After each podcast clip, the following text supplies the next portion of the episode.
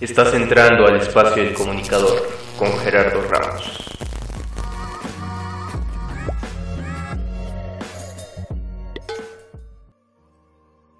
Te doy la bienvenida a este podcast, el cual puedes escuchar cuando quieras, donde quieras y cuantas veces quieras en la plataforma de tu preferencia. Yo soy Gerardo Ramos y hoy tengo el gusto de traer a este espacio a Itzel Hernández, licenciada en enseñanza de inglés por la FESA Catlán, actualmente es profesora de inglés en las carreras de comunicación e ingeniería civil en la misma facultad. En 2015 también dio clases en la licenciatura de enseñanza de inglés en este mismo campus de la UNAM. Laboró en los centros externos de la ENALT, Escuela Nacional de Lenguas, Lingüística y Traducción. Participa como freelancer en el Ceneval en la elaboración de casos prácticos para certificación de licenciatura. Es sinodal en el proceso de acreditación para docentes de la licenciatura en enseñanza de inglés desde 2018. Desde 2019 aplica certificaciones TKT. Tiene múltiples constancias relacionadas a la licenciatura que estudió de igual forma tiene diplomados en enseñanza de español a extranjeros, en prerequisitos para la adquisición de la licenciatura y en procesos cognitivos con intervención en el área neuroeducativa. Con respecto al inglés, tiene dos certificaciones internacionales por el Anglo y actualmente está cursando la maestría en aprendizaje, cognición y desarrollo educativo. Pero ahora es momento de darle la bienvenida a Itzel. Eh, ¿Cómo estás?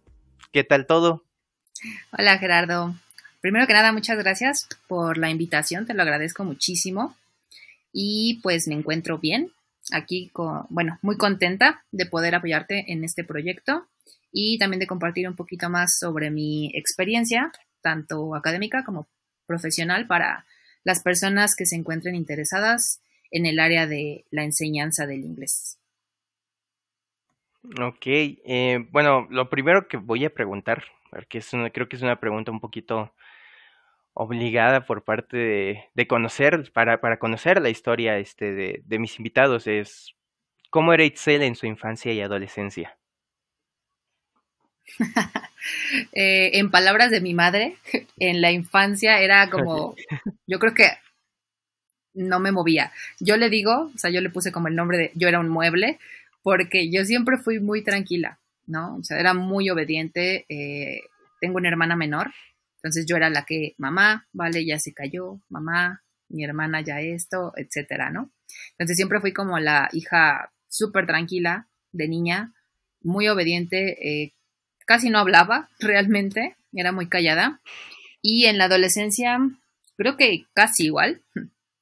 Obviamente, pasar de, de secundaria a preparatoria, que es precisamente este cambio de adolescencia, eh, el ambiente es muy diferente. Entonces sí hubo cambios en mi personalidad, pero creo que en, a grandes rasgos siempre fui súper penosa, fui súper tranquila. Eh, ya no fui tan bien en la escuela, pero porque yo la descuidé adrede, yo creo. O sea, me enfoqué más en esa como libertad, ¿no? O sea, pasar de educación, no sé, privada a pública, para mí fue como un respiro. Entonces, en vez de equilibrar las cosas, como que me fui mucho hacia eh, ah, bueno, no, puedo, no tengo que entrar, etcétera, ¿no? Pero en cuanto, pero bueno, o sea, saqué la, la preparatoria, todo, para los que escuchan, todo bien, no era rebelde, porque sinceramente suena como si fuera rebelde, ¿no? Pero no. Eh, tenía, siempre he tenido, de hecho, un círculo de amigos muy pequeña, muy pequeño, perdón, y no era de las personas que iban a fiestas. Hasta la fecha, este, ni cuando era adolescente, iba a fiestas, simplemente siempre he como preferido un ambiente un poquito más tranquilo, más personal, más de platicar eh, y con poca gente, ¿no? Eh, y creo que la Excel de la de adolescente, ahorita al adulta, adulta joven, este, estaría como contenta, ¿no? Porque sí han cambiado ciertas cosas que tenían que cambiar, pero creo que la esencia se ha mantenido sigo siendo esa persona tranquila eh, en general, ¿no? Creo que esa es como la, constante de, mi vida y de mi personalidad. Creo que diré que soy una persona tranquila. Ok. Eh, con respecto a lo escolar, eh, dices que ibas en primero fuiste en escuelas privadas, ya después diste este salto en la preparatoria a una escuela, este, eh, ay, se me fue la, palabra, este, bueno, pública, este, que creo que fue de la, de la UNAM, ¿no? Creo que este, estuviste en, en una prepa de la UNAM, ¿no? Creo, creo que sí. prepa 3. Sí. Y eh, cuéntame un poquito más sobre cómo fue conocer este, este otro lado de la vida ya en la, en la preparatoria, ya estando en la UNAM. ¿Cómo, cómo fue? ¿Cómo fue esa experiencia de, de tus primeros días, por ejemplo? Ok, eh, pues lo primero es el shock de, de obviamente, ¿no? Y eh, pasar de uniforme diario a tener libertad de poder ir de tenis y de jeans y no tener que usar, o sea, nunca he sido una persona tampoco muy femenina, entonces de tener que usar falda todo el tiempo, pues ya era de, ay, por fin, mis pantalones, mis tenis, eh, chamarras, de, como sea, ¿no? E, esa libertad, ¿no? O sea, creo que suena muy superficial ya ahorita que uno lo ve en retrospectiva, pero para una niña, en ese entonces de 14, 15 años, liberarse de eso es como lo principal, ¿no? La otra, bueno, los horarios cambiaron, la manera en que los, los profesores te trataban, obviamente es muy diferente. Sí, exactamente, estuve en la, en la prepa 3. Desde el principio, en cuanto ingresas, es como, pues aquí está lo que yo les voy a evaluar. Eh, no estoy aquí yo para obligarlos a que pongan atención, no estoy aquí para regañarlos. Eh, como que siempre se trató de establecer eso, ¿no? De, pues yo soy el profesor y ustedes son los que vayan a aprender y los que más tienen para perder eh, son ustedes, ¿no? Es así de, wow, o sea, nadie te había hablado así tan directo, ¿no? Creo que esa fue también una de las cosas. Y también, bueno, estamos acostumbrados que cuando estábamos en secundaria era el encierro, ¿no? Normal, ¿no? O sea, eso creo que está en todas las escuelas, ¿no? O sea, no hay opción de puedes salir, puedes regresar, porque es tu educación. O sea, ahora sí te hacen 100% responsable de tu aprendizaje. ¿Quién es la persona que va a entrar a clases? Tú. Si tú te vas por una torta y regresas tarde, pues la persona que va a perder eres tú, no el profesor. Entonces todo ya recae en ti, pero al mismo tiempo te sueltan, ¿no? Así de, ahora sí tienes toda la libertad del mundo. Creo que eso es como lo, el contraste más fuerte fuera de la ropa en ese entonces. Y también, en mi caso, fue que la escuela en la que estudié kinder, primaria y secundaria era la misma, ¿no? Fue la misma escuela, fue el mismo edificio, fueron las mismas caras prácticamente, obviamente de repente una que otra nueva, pero pues los directivos te conocen, vivo, la escuela está aquí a tres calles de donde vivo, y la preparatoria, a pesar de que no está tan lejos, eh, ya implicaba de, ¿sabes qué? Pues tu mamá y tu papá trabajan. Vas a tomar este camión y regresas y te paras acá, o sea, eso también fue un gran paso. ¿no? Que me dijeran así, pues vas. Obviamente con el dolor de, del mundo y la preocupación del mundo de mis padres, ¿no? Porque era como su hija, la hija mayor, se va a la prepa sola y regresa y todo. Asumo que desde la perspectiva de un padre, y más siendo mujer, es como una preocupación fuerte, ¿no? Ya después se acostumbran, pero ese proceso de adaptación, tanto para ellos como para mí, también fue muy importante porque es de, pues te vas, y regresas y nunca me cuestionaron, a diferencia de en la secundaria, ¿no? Que sabemos que tienen que firmar la boleta y no sé qué otra cosa. Pues acá no, acá no te, en la prepa tú sabes, no te entregan boleta, o sea, es tu calificación es tu problema y si te lo piden tus papás, pues ya es problema tuyo. O sea, en la escuela no se mete. Y a mí afortunadamente y raramente no, nunca me pidieron mis calificaciones mis, mis papás, ¿no? Entonces, hasta ellos mismos yo creo que en su momento se tuvieron que adaptar y fue como, eh, ahí fue lo de la liberación que te mencionaba, ¿no? Esta libertad que uno tiene de ser ahora sí 100% responsable en muchos aspectos, ¿no? Ya tocamos lo de la educación, pero también esta libertad de ir y venir, porque empecé yo a salir con mis amigos, ¿no? Vamos al cine, que típicas salidas al cine, ¿no? Que todo el mundo hace cuando está en la preparatoria. Entonces, yo creo que ese brinco fue más libertad que nada, en muchos aspectos, libertad, no libertinaje, precisamente. Y eso es lo que más puedo mencionarte, ¿no? De la ITSEL en, el, en educación básica, ¿no? Y ese brinco a media superior. Y más en la UNAM, ¿no? Porque yo sabía que en la UNAM era de, está difícil entrar. Digo, ahorita está mucho más difícil, pero está difícil entrar. está difícil salir y continuar, ¿no? Mantenerte en ese camino en lo personal fue no complicado, pero fue un proceso de adaptación. O sea, cada año implicó algo diferente e implicó más conocimiento de mi persona, ¿no? Al precisamente sentir esa, esa libertad, que las cuerdas se soltaron un poco, pude conocerme un poquito mejor ya en otro, en otro ambiente, ¿no? Sí, básicamente fue como salir de, del cascarón, ¿no? Sí, sí, exactamente. Fue, fue como salir del cascarón y volar a otros lugares. sí. Ahora, eh, aparte de, de, de, inglés, porque pues, imagino que siempre fue algo que disfrutaste estudiar, eh, ¿qué materias te gustaban o cuál era tu materia favorita en, en, tanto en desde primaria a lo mejor hasta la prepa o a lo mejor una en cada etapa? Yo creo que y eso de hecho es de las cosas que las materias que consideré para escoger una licenciatura más adelante, ¿no? Las materias que siempre me han gustado desde que tengo memoria han sido mm, inglés, obviamente, eh, también educación física. Curiosamente me gustan los deportes, me gustan mucho y siempre me han gustado. Creo que es algo que, le agarré gusto desde chiquita gracias a mi papá. Eh, él siempre hizo deportes, me los enseña, pero se los, me los enseñaba a mí así como de, pues a ver si pega, ¿no? Y sí, funcionaba, ¿no? Me gustan mucho los deportes, practicarlos. Este es como mi manera de desestrés, ¿no? Y raramente las matemáticas. Siempre me han gustado mucho, mucho las matemáticas, inclusive en la preparatoria. Ok, eh, entonces, ¿sí entiendes a tus alumnos de, ingeniería sin, sin problema? O, o, de repente sí están hablando de cosas bien raras y dices, espérense, eh, esto es inglés, chavos. Sí, exactamente. No, en ingeniería ya están en otro nivel, ¿no? O sea, yo me quedé en matemáticas, lo más lejos que llegamos creo que fueron derivadas, ¿no? Ni siquiera, de hecho, esa es una de las razones por las cuales no elegí algo de matemáticas, porque en la preparatoria mi profesor tenía un cargo en CEU y pues la prepa 3 está en Eduardo Molina, están súper lejos.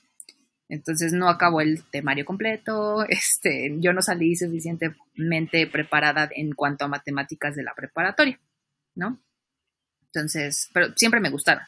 Obviamente yo me quedé en, yo considero eso lo básico, ¿no? No, los de ingeniería ya están en otro nivel. Yo escucho que hablan eh, de estructuras, que, de las materias, ¿no? Me refiero a estructuras de eh, hidráulica, luego sus prácticas de laboratorio. He aprendido ciertos términos, afortunadamente, pero pues no, o sea, de ahí a que entienda algunos uno de los de los, ay, ¿cómo digo? Ecuaciones que luego veo en los pizarrones, porque luego todavía cuando entraba al salón veía las ecuaciones, ¿no? En, en algunas clases. No, nada que ver. O sea, sí, yo estoy perdida, ¿no?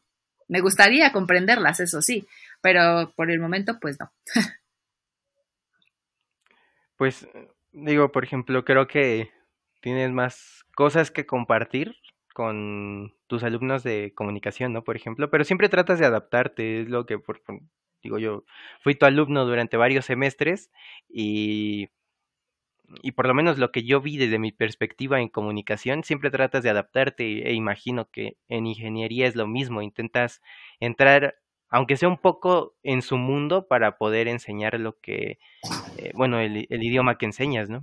Sí, exactamente. Digo, a ti ya te tocó experimentarlo de primera mano y así como soy en comunicación, soy también en ingeniería, ¿no? Eh, afortunadamente en ingeniería tuve todavía un acercamiento más grande de los acompañé a una competencia de construcción de puentes en Guadalajara, porque las bases, bueno, las, pues sí, las bases del concurso estaban en inglés, entonces les ayudé con la traducción. Había alumnos este, de Canadá allá, entonces también les ayudé como un poquito con la interpretación.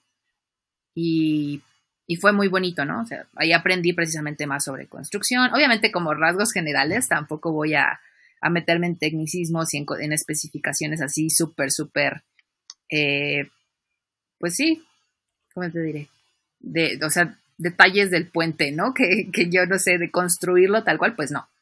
Pero fue muy, muy padre porque aprendí bastante de mis alumnos Y también pude ver una, una competencia hasta cierto punto internacional, muy, muy, pues, fue increíble, ¿no? Fue una, una experiencia muy, muy bonita.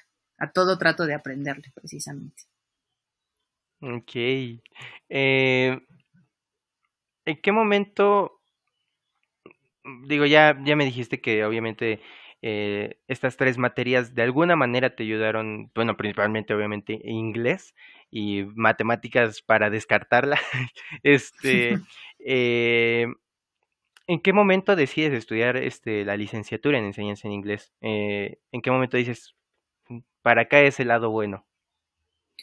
Mm, fue pues en la preparatoria, ves que tenemos un periodo, bueno, para las personas que no, no están dentro de, la preparatoria UNAM, tenemos un periodo para elegir la carrera, meter el pase reglamentado y siempre tenemos dos opciones, ¿no? La primera opción se supone, también este es como, no sé si tú sabías Gerardo, pero ves que elegimos, bueno, tú estuviste en CCH, ¿no? En CCH escogen materias. En la prepa tenemos áreas. Entonces, no sé, tenemos área 1, que son matemáticas e ingenierías, ¿no? Área 2, que son ciencias biológicas, y área 3, que son áreas sociales, y área 4, que son humanidades y artes. Yo, de hecho, estaba en área 3 en la prepa. Yo estudié, yo me metí a área 3 porque según yo iba para contaduría, ¿no? O sea, pensé, ok, no área 1, porque no hay algo ahí que me llame en ese momento, cuando te toca elegir. O sea, tú eliges tu área cuando tienes 16 años, ¿no? También se me hace algo súper increíble del sistema educativo, que tan jóvenes ya digan, no, es que ya debes de saber qué quieres hacer con tu vida. Y es muy complicado. ¿No? Entonces, bueno, me fui a área 3 pensando que iba a estudiar contaduría, tomé la materia de contaduría y me di cuenta que contaduría no era para mí. Entonces entró en como, eh, o sea, mi, mente fue un caos por meses, porque dije, es que ya llevo casi un año estudiando y pensando que voy a ser contadora y ahorita me doy cuenta que no era para mí, que no me gusta, eh, que no, o sea, no me voy por ese camino. Y era la única materia de, del área 3 que me gustaba. Entonces sí dije, ¿qué hago? Y dije, bueno, voy a meter el pase como relaciones internacionales, porque tienen, tiene que ver con idiomas, ¿no? O sea, eso es lo único que yo sabía de relaciones internacionales, que pedían varios idiomas y a mí me gustaba el inglés y quería aprender otros idiomas más adelante, etcétera, etcétera. Eh, meto el pase y después de meter el pase veo el plan de estudios o sea, error, ¿no? Súper, súper error. Entonces dije, no, ¿qué hago aquí?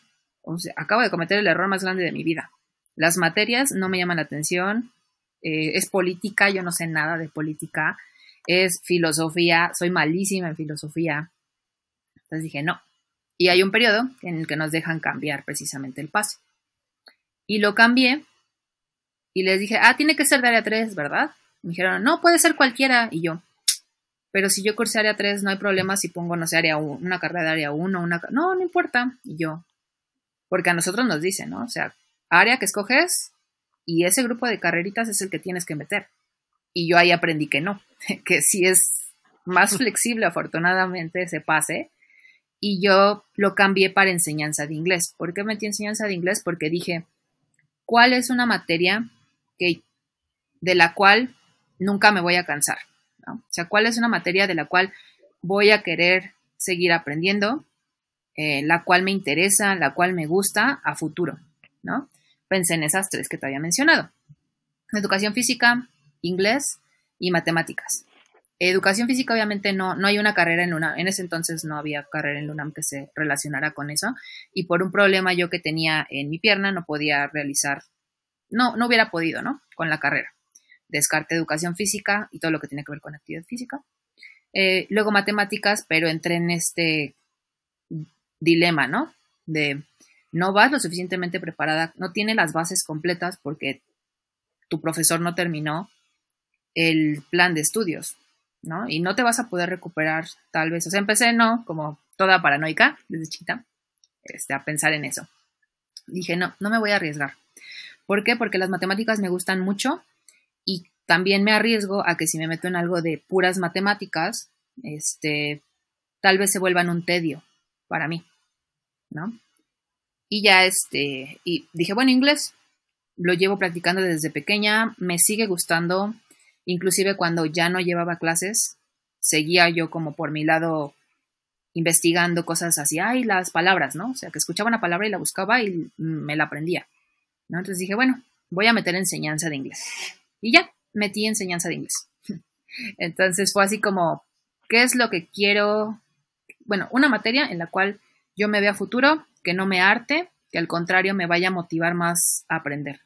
Y la respuesta fue precisamente inglés y escogí enseñanza de inglés. Ok, suena, suena que fueron unos meses muy frenéticos entre... Ay, sí. Bueno, yo imagino que eh, primero fue bastante desesperación al darte cuenta que, que relaciones no, no, no era lo que, lo que esperabas o lo que pensaste que iba a ser. Eh, y, y, fue como de, ay, ¿ahora qué voy a hacer? este, bueno, por suerte pudiste hacer el cambio y pues llegaste al, creo que al lugar que, del que no te has hartado desde que estás en la carrera. Sí, exactamente. Sí, lo bueno es que gracias UNAM por darme ese periodo de, de cambio, ¿no? Del pase reglamentado, ¿no? Afortunadamente se pudo hacer algo, si no, quién sabe qué hubiera sido de mí, la verdad. Y bueno, porque mmm, no sé si era lo mismo cuando tú estudias, cuando yo metí el pase, pero son dos carreras las que las que tienes que meter. Una, bueno, que supone que una es de alta demanda, pero por ejemplo, comunicación, pues no es de alta demanda. Y bueno, sí es, pero no es. Exacto. este, cuando yo la, o sea, porque sí son muchos grupos, pero cuando yo metí comunicación, eh, decía baja demanda, siete de promedio. Este, entonces fue como de, ah, yo, pensaba que era a, lo mejor no así comparado con medicina o cosas así, pero sí un poquito más alto. Y bueno, imagino que igual este licenciatura en enseñanza en inglés tampoco es de alta demanda porque pues de hecho es eh, siempre son uno o dos grupos eh, este hay todo eh, bueno son es un grupo pequeño a comparación de por ejemplo en la FESA Catlán a comparación de otras carreras que, que son edificios completos este de, de una sola carrera este ¿Cuál fue la otra, la otra este, carrera que metiste eh, de segunda opción? actuaría, matemáticas precisamente, ¿no? Investigué un poquito y dije, actuaría. Ah, obviamente yo sabía que no me iba a quedar en mi segunda opción porque precisamente como mencionas, eh, enseñanza de inglés es de súper, súper baja demanda, ¿no? Afortunadamente cada, cada año van llegando más alumnos, eso me da muchísimo gusto pero como la ENALT también ya creó otras, unas licenciaturas relacionadas con idiomas, entonces va a estar como subiendo y bajando, subiendo y bajando, ¿no? Pero sí, fue la primera opción, enseñanza de inglés, y la segunda opción fue actuaría. Y bueno, es que a mi parecer creo que la enseñanza en inglés es parte ya de, o sea, ya ni siquiera del futuro, es parte de, de la hora desde hace ya muchos años, porque pues por la misma globalización, eh, necesitamos saber más. Eh, la gente necesita estar más preparada con respecto a otros idiomas. Ya no basta con saber español, nada más. Este. De hecho, por ejemplo, yo fui en escuela este, pública, en la primaria y secundaria, pero en la, desde la primaria empecé a tener inglés porque los de mi, los de la escuela en la que yo iba fue como, no, tenemos que empezarle a dar inglés a estos niños, contraten a una profesora, contrataron a una profesora de inglés y pues ahí fueron, fue mi primer acercamiento con, con el idioma y de hecho fue algo, fue algo como extraño porque cuando llegué a la secundaria, pues obviamente también eran muchos compañeros de, de escuela pública todavía, si bien la mayoría, este, y todos eran como, no, pues es que yo no sé nada de inglés, yo nunca he visto nada de inglés. Y digo, yo por lo menos ya llevaba un poquito de avance. El problema ya en la secundaria fue que, mm, con, con, todo respeto, mis profesoras de, de la secundaria no, no, creo que no, no, no eran muy buenas a mi parecer porque no, no, no me hicieron avanzar de lo que yo ya llevaba. Yo entiendo que obviamente tienen que empezar a ver los, los primeros niveles, porque pues obviamente todos mis compañeros o la mayoría de ellos pues iban como que en blanco, entonces eso yo lo entendí, pero llega un punto en el que año tras año, o sea, primero, segundo y tercero, empezábamos con lo mismo y era como de, no, espérense, espérense, espérense, la continuidad, este, y creo que ahí fue donde me empecé a rezagar un poquito, Sí. Que incluso me, me afectó ya, ya, estando en CCH, que pues digo, sigo viendo inglés. Este, obviamente por, mm, por plan de estudios dentro de CCH, igual tiene que ser otra vez empezar a ver lo básico desde primer semestre en CCH. Y fue como otra vez empezar con lo mismo. Este, eh, lo bueno es que ahí sí ya hubo un, un avance y hubo una progresión con, con, con, los profesores, además de que eh, los dos profesores y, la, y una profesora que tuve en, esos años también fue, fueron muy buenos. Este, y digo, pues ya entrando a la carrera, obviamente, pues ya.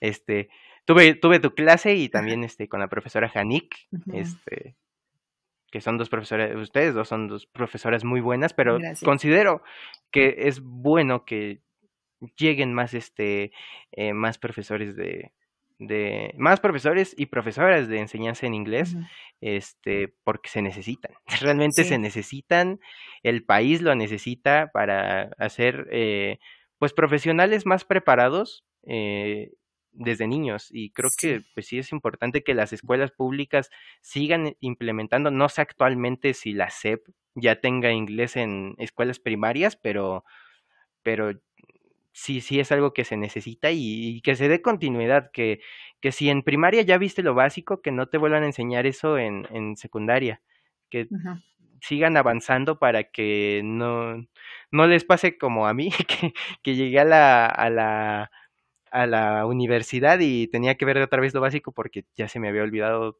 lo básico por no haberlo repasado también y eh, son, son muchas cosas que pasan pero, pero sí, es, es importante que sea una carrera que, que tenga desarrollo y que siga en constante crecimiento. Eh, y hablando ahora sí ya de, de la carrera, de, de, tu carrera de, licenciatura en, en, enseñanza de inglés, ¿cómo fue cursar la carrera? ¿Cómo, ahora cómo fue esa transición de preparatoria a la, a la universidad? Pues para empezar, la distancia, ¿no? Como te decía, a pesar de que la preparatoria no estaba tan lejos, o está directa, ¿no? O sea, en ese entonces, cuando había poquito menos de carros, este, y menos flujo de gente, ¿no? Había, pues podía llegar con tráfico en una media hora, 40, bueno, yo creo que sí, ¿eh? Media hora la preparatoria. Sin tráfico, en el, el camión se hacía como 20 minutos. Había días en los que se hacía 15 porque no había nada de tráfico, o sea, súper, súper padre. Pasar de eso a una hora o a veces un poquito más de traslado de mi casa a la FES, creo que fue el proceso de adaptación más fuerte, ¿no? Porque yo iba en la mañana, eh, al principio, ya después me pasé a la tarde, precisamente por esto. O sea, tener que pararse a las cuatro y media de la mañana y afortunadamente eh, tenía el apoyo de, de mi mamá, siempre tenía el apoyo de mis padres y mi mamá era la que me llevaba porque ella era ella también es profesora pero ella es profesora de primaria no entonces aún así tenía que parar un poco más temprano. Entonces yo me paraba vestía este me pues, mis cosas y todo y ella me podía dar un ride precisamente al metro de Martín Carrera porque ahí la línea es más corta va más rápido me puedo ir sentada o sea era un poquito más cómodo no entonces eh, fue un cambio súper, súper fuerte para mí el hecho de tener que hacer tres transbordes y luego llegas a Toreo y tomas el camión y te dejan la puerta de la escuela y de regreso otra vez, ¿no? O sea, era toda una odisea, ¿no? Empezando por eso.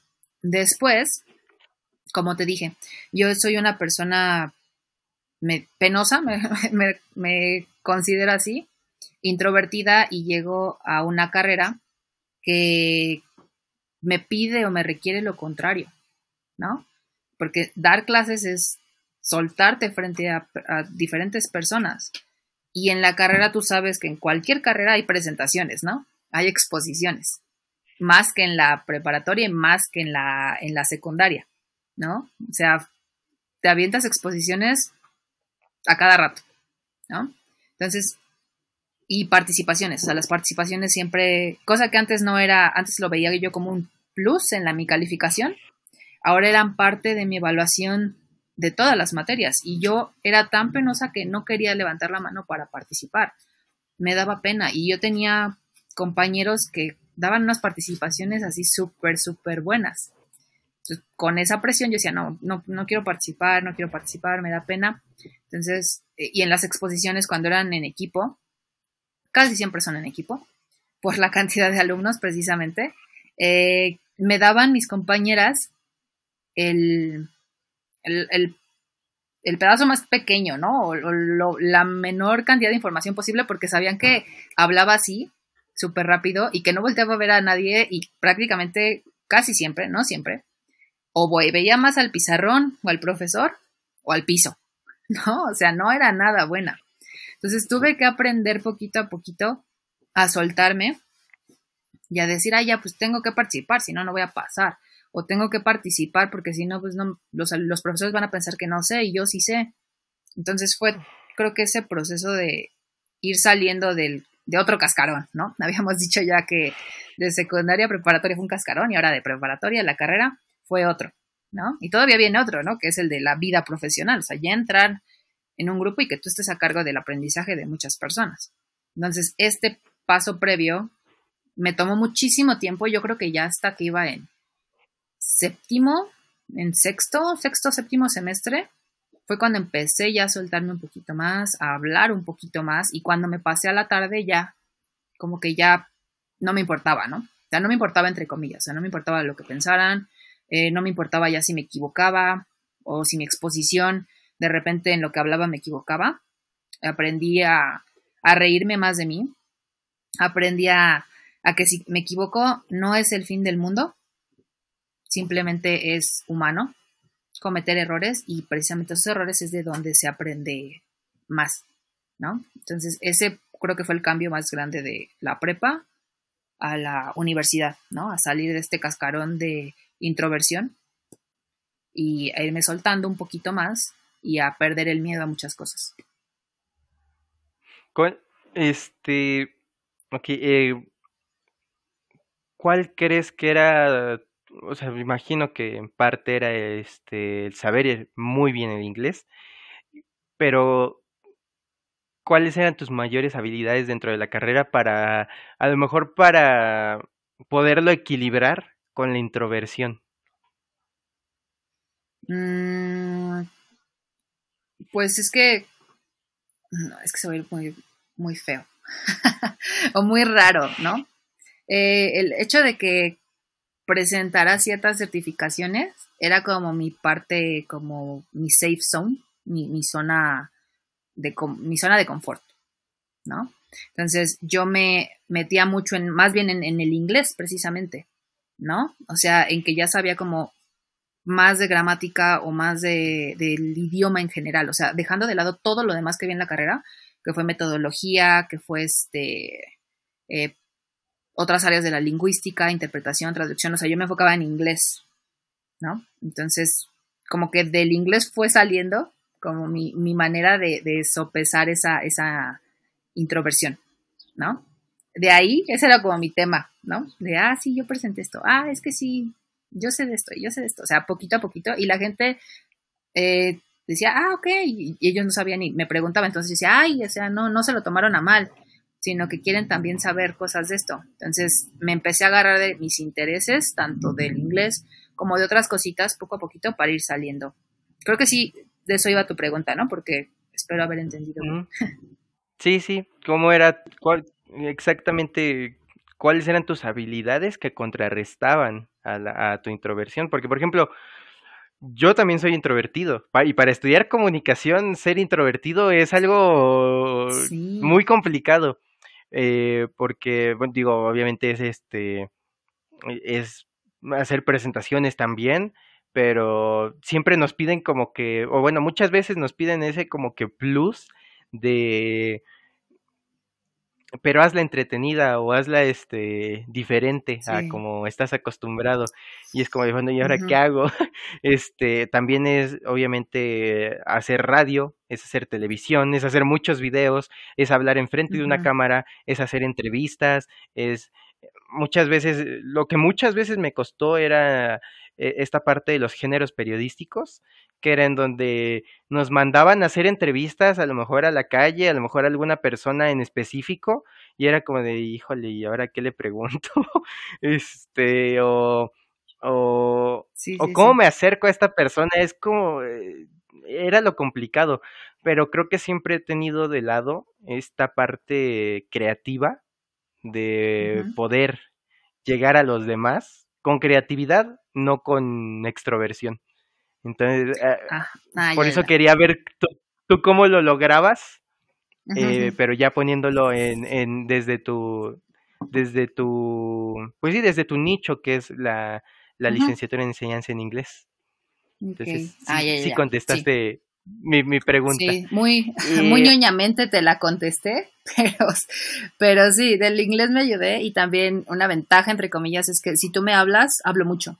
¿No? O sea, yo para que iniciara, y más en ese entonces, ¿no? Para que iniciara la conversación, pues no, no iba a tomar yo el primer paso nunca, pero afortunadamente el grupo era muy sociable y pues me hablaban a mí y ya de ahí como que entraba un poquito más en confianza y creo que la habilidad, así sí, hablar mucho. creo que es eso.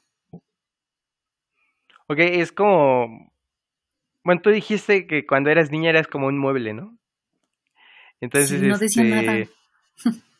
Entonces, yo creo que a lo mejor desde niña era como que si los demás se acercaban a hablar contigo, eh, dabas la plática, pero eh, si nadie se acercaba era como, bueno, yo me quedo aquí, este, y todo bien.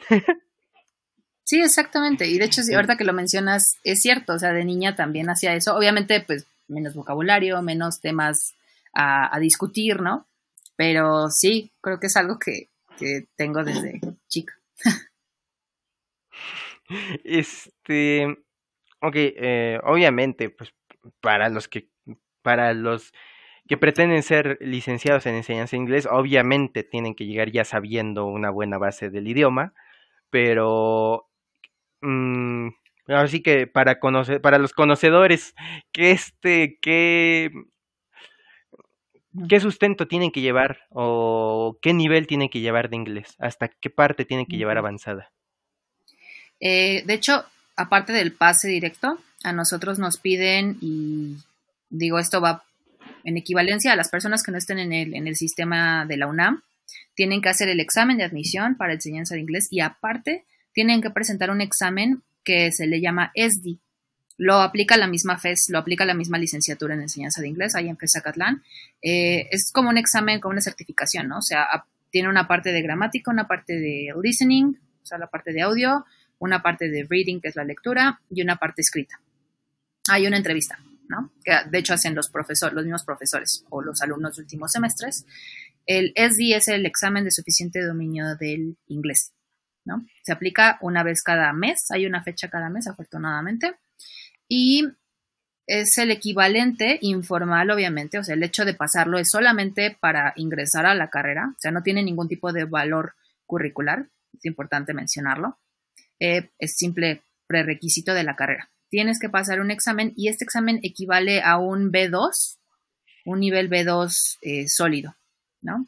Este, el B2 es el eh, Upper Intermediate, como un intermedio alto.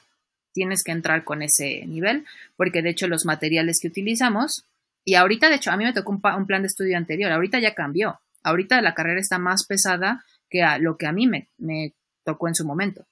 Entonces, pero el nivel para entrar en cuanto a inglés es el mismo, es un intermedio alto, porque los materiales empiezan y parten de ahí, ¿no? Como decía lo de la continuidad.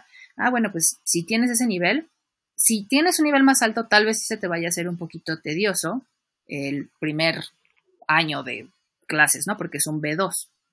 Pero sí se, se le da seguimiento. O sea, empezamos con un B2 y terminas la carrera con un nivel C2 que es el avanzado, que es el nivel más alto con base en el marco europeo, ¿no? Entonces sí tienen que pasar el examen. mínimo con un nivel, no es una calificación, es simplemente pasaste o no pasaste, no te dicen sacaste 8, sacaste 9. Entonces es solo para avalar que tienes un nivel B2 con base en, en el marco de, en el marco europeo. Ok, y ahorita que porque obviamente hay distintos tipos de inglés, no solamente está incluso ni siquiera solamente está el inglés americano ni el inglés británico, hay el australiano también, este eh, ¿a ustedes les enseñan de ambos? O sea, de los dos más usados, que es el británico y el americano, o solamente el americano o solamente el británico? Son variantes esas, ¿no? O sea, realmente hablar sobre inglés británico, inglés americano, inglés australiano, sudafricano, lo que cambia no es la estructura gramatical realmente, simplemente son equivalencias, ¿no? O sea, elevator es americano y, y británico es lift. O sea, son cosas que se van retomando y se van mencionando. Los libros que se utilizan, o bueno, por lo menos los que se utilizaban cuando yo estudiaba, eran de la variante británica. Entonces el vocabulario que veíamos era más británico, pero eh, también cabe mencionar que no sé ahorita cómo esté el sistema, por ejemplo, en la SEP creo que trabajan con inglés americano. En mi caso, como fui en sector privado, empecé con americano y de repente a mi escuela se le ocurrió pasar a materiales de inglés británico. Entonces, si yo hubiera querido aprender a pronunciar el inglés eh, con la variante británica, pues ya era muy tarde, ¿no? O sea, yo ya tenía en mí el, acento americano. Si se empieza desde etapas tempranas, yo creo que sí se puede trabajar bien. Manejamos entonces el material británico, pero dentro de la clase obviamente siempre mencionamos las equivalencias de británico con este americano, que son los más este mm, uno, los más demandados y los más utilizados. Exactamente. Entonces, manejamos material británico, pero se ven variantes y equivalencias de otros. Ok, ahora, este, digo, obviamente, obviamente ves eh, inglés dentro de la carrera, pero ¿qué, otro, ¿qué otras materias hay? Y para empezar, también, ¿cuál fue la materia que más te gustó cuando tú cursaste? O sea, aparte del inglés. Pues, como dices, no llevan inglés todos los semestres. En mi caso, llevé hasta el octavo y en noveno ya no llevábamos. Ahorita sí ya llevan hasta noveno, de hecho. Entonces está súper, súper bien. Este, este nuevo plan de estudio está muy completo, la verdad. Me gustaba mucho la materia de sociolingüística. Y mi profesora era increíble. Todavía hasta la fecha guardo algunos artículos que ella nos dio. Eh, sociolingüística con la profesora Pat Andrew. Eh, ya se, jubiló hace mucho tiempo, eh, pero de verdad era muy, muy buena profesora.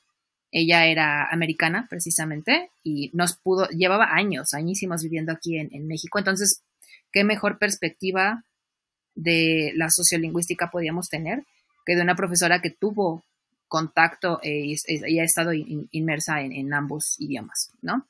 También me gustó mucho evaluación lingüística, este, porque veía estadística, ¿no? Como te dije, me gustaban las matemáticas y cuando di evaluación pude retomar un poquito de lo que yo recordaba y aprender otras cosas.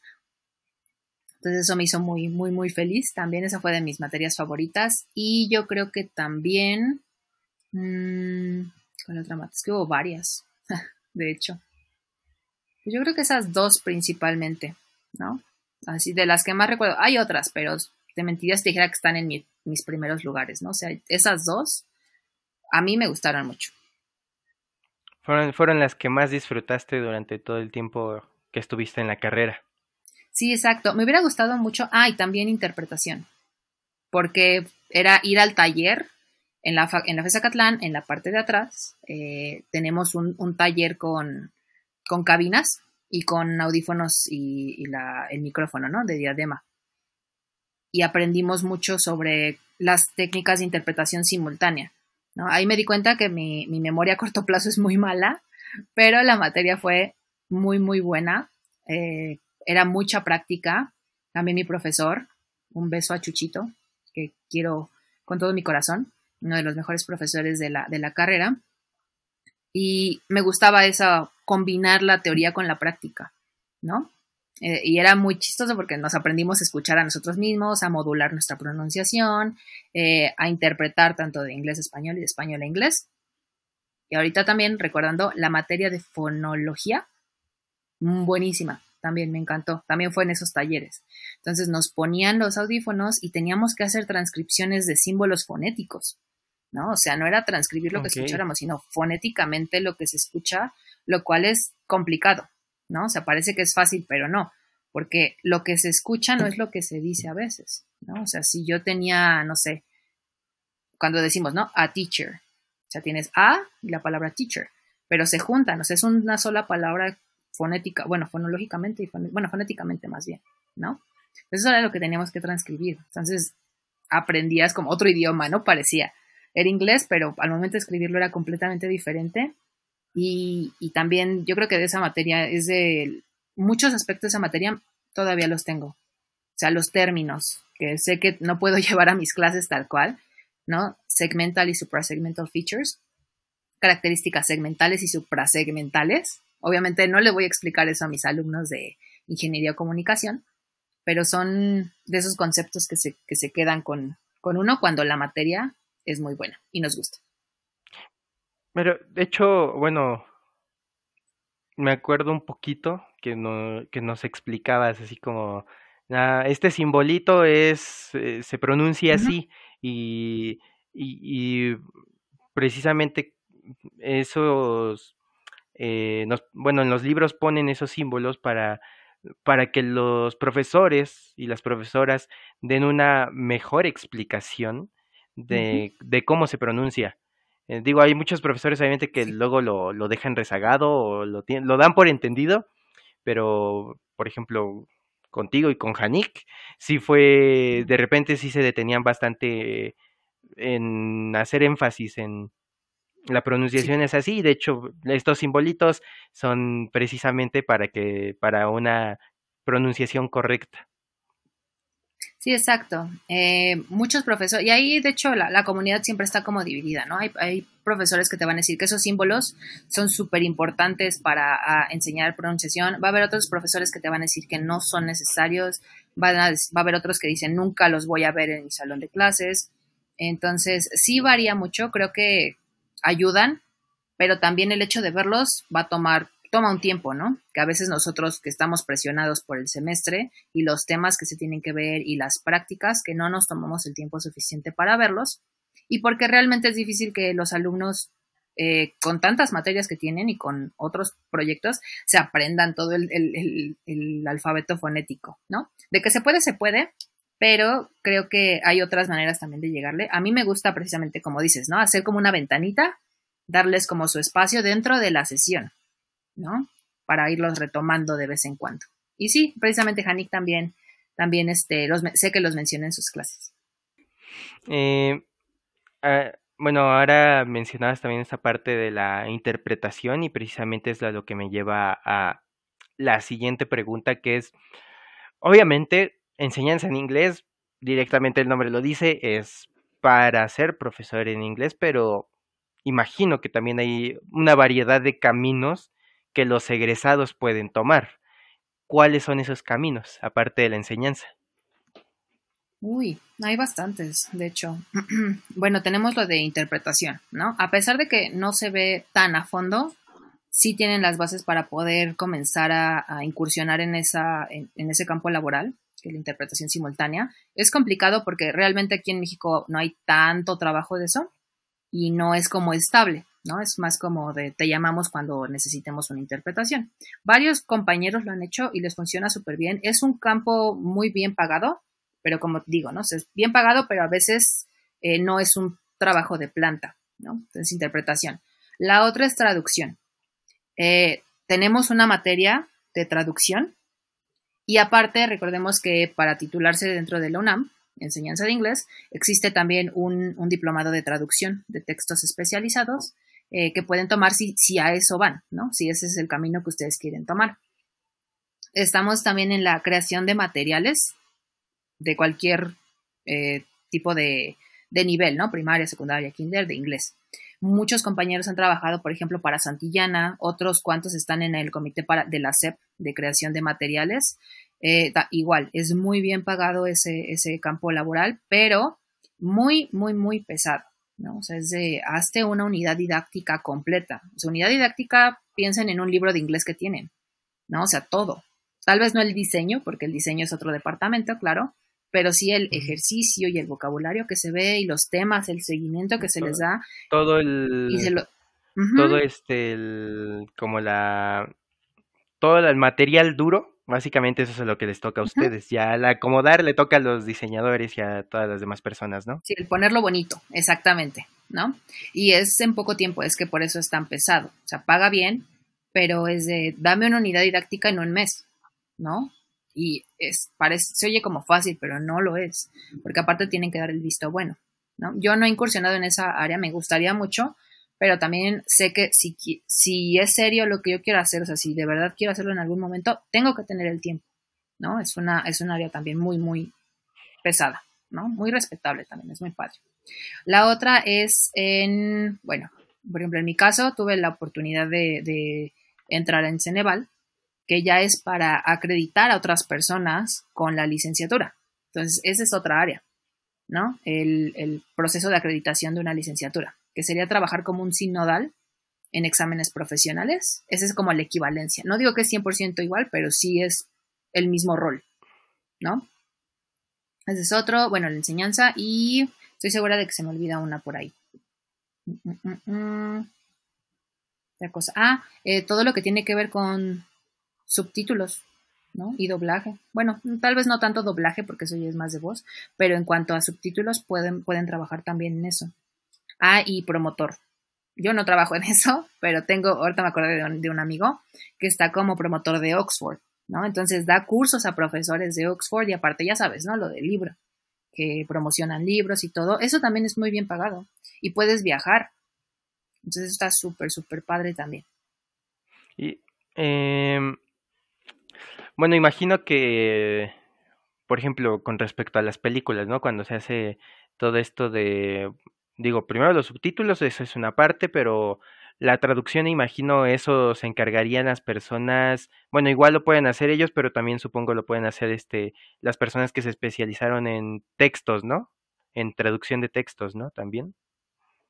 exactamente. Sí, eso es como una rama más, ¿no? O sea, de hecho, todas estas áreas que te mencioné son áreas posibles para que incursiones inclusive eh, sin lo de traducción. Tengo una, una compañera que creo no estoy segura de la compañía, estoy casi segura, pero no, no le he preguntado porque pues me da pena. Eh, trabaja en, ¿sería subtitulaje, Gerardo? ¿Así se diría? ¿Tú qué sabes de ese eh, área? ¿Sí? Haciendo subtítulos mejor, porque sí también me quedo... Exacto, mejor hay que manejar así porque... Exacto. Haciendo subtítulos. Pero bueno, Exacto, y creo que, no sé si, si a ti te tocó ver esa convocatoria, salió una convocatoria como a nivel nacional o mundial que Netflix estaba contratando este, personas para trabajar en, el, en los subtítulos de sus series y películas. Y tenías que hacer un buen de pruebas, ¿no? Inclusive grabarte y subir como, te daban unos clips de series y los tenías que subtitular, tanto del español al inglés y del inglés al español. Creo que esta compañera se quedó y creo que trabaja para Netflix precisamente. Me parece que no es como de planta porque también tiene sus otros trabajos, pero yo sé que trabaja haciendo subtítulos. Entonces, se puede, ¿no? Y sí hay. Y yo siento que ahorita va a haber todavía más, porque me había comentado un, chico de tu carrera que entró una nueva como ley, ¿no? Que ahora todo debe de llevar subtítulos. O sea, sí va a estar también, creo que doblado, pero a fuerza debe de estar subtitulado el producto que llega, ¿no? Entonces, ¿quién? Sí, de hecho fue, fue por las personas que son este que tienen este, problemas auditivos, eh, pues es para que puedan disfrutar de igual forma este, el, producto comunicativo que, están, que están observando. Eh, de hecho, sí hubo medio polémica con esta, con esta ley porque primero se pensó que se iba a terminar el doblaje.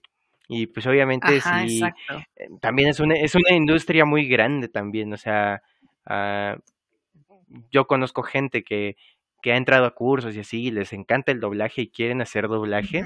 Entonces, eh, tú, imagina que de repente pues quitan una rama que a lo mejor, porque tampoco es como que sea muy bien pagada el, doblaje, muchas veces, o sea, depende también de la producción, pero pero pues yo creo que es una rama muy importante porque de igual forma hay mucha gente, tristemente en nuestro país, que no sabe leer, y igual en Latinoamérica, y pues la única forma en la que pueden entender un producto es en su idioma, es, es, es escuchándolo.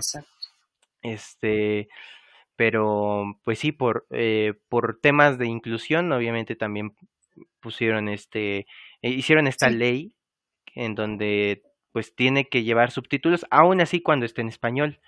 Este, aún así cuando esté en español, cuando sean películas para niños, tiene que, tiene que llevar subtítulos para las personas que tienen este problemas este auditivos.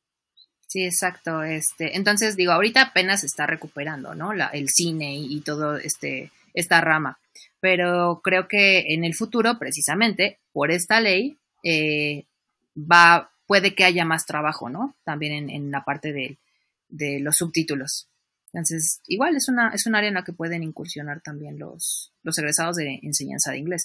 Y debo de mencionar, eso es importante, sí hay una diferencia muy grande en los tipos de trabajo que te pueden contratar sin título y con título.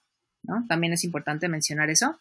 Algunos, como en todas las carreras, ¿no? Y eso lo sabemos. O sea, el título a veces no es tan necesario, eh, pero en enseñanza de inglés sí marca una, una diferencia de los tipos de trabajo y ya dependiendo del área que escojas, inclusive el sueldo, el hecho de tener título o no. Ahí sí lo recomendamos altamente. Ok, eh, bueno, ahora este, ¿Por qué, bueno, habiendo estas ramas, por qué te fuiste por el lado de la enseñanza? ¿Qué fue lo que te dijo? Pues por acá. O sea, después de, decir es por acá primero con la licenciatura, ahora es por acá con la enseñanza. Sí, de hecho yo al principio decía, no, yo voy a este, dedicarme a traducción e interpretación porque tengo pánico escénico, ¿no? En ese entonces. Eh, pero bueno, tuve interpretación afortunadamente y dije, no, mi memoria a corto plazo es malísima, olvídalo, ¿no? Y cuando hubo la optativa, porque en ese entonces era optativa, eh, creo que ahorita ya es como de tronco, de, de a fuerza tienes que tomarla, creo, ¿eh? no estoy segura, porque digo que son planes diferentes. Eh, no pude tomar traducción porque creo que se abrió en el turno de la tarde y pues yo vivía lejos, entonces no podía quedarme a, a tomar la materia. Entonces no tuve traducción. Pero dije, bueno, cuando yo iba en cuarto semestre, me parece, Estoy tratando de pensar. Creo que sí. Sí, debió. Sí. Iba en cuarto semestre, tenía como 19 años en ese entonces. Mm, unos compañeros que iban en primero y segundo semestre, porque de hecho están los salones al lado, ¿no? O sea, uno al lado del otro. Eh, yo empecé a hablarle a unos compañeros porque una de mi generación estaba tomando materias de semestres anteriores. Entonces, nos hicimos amigos.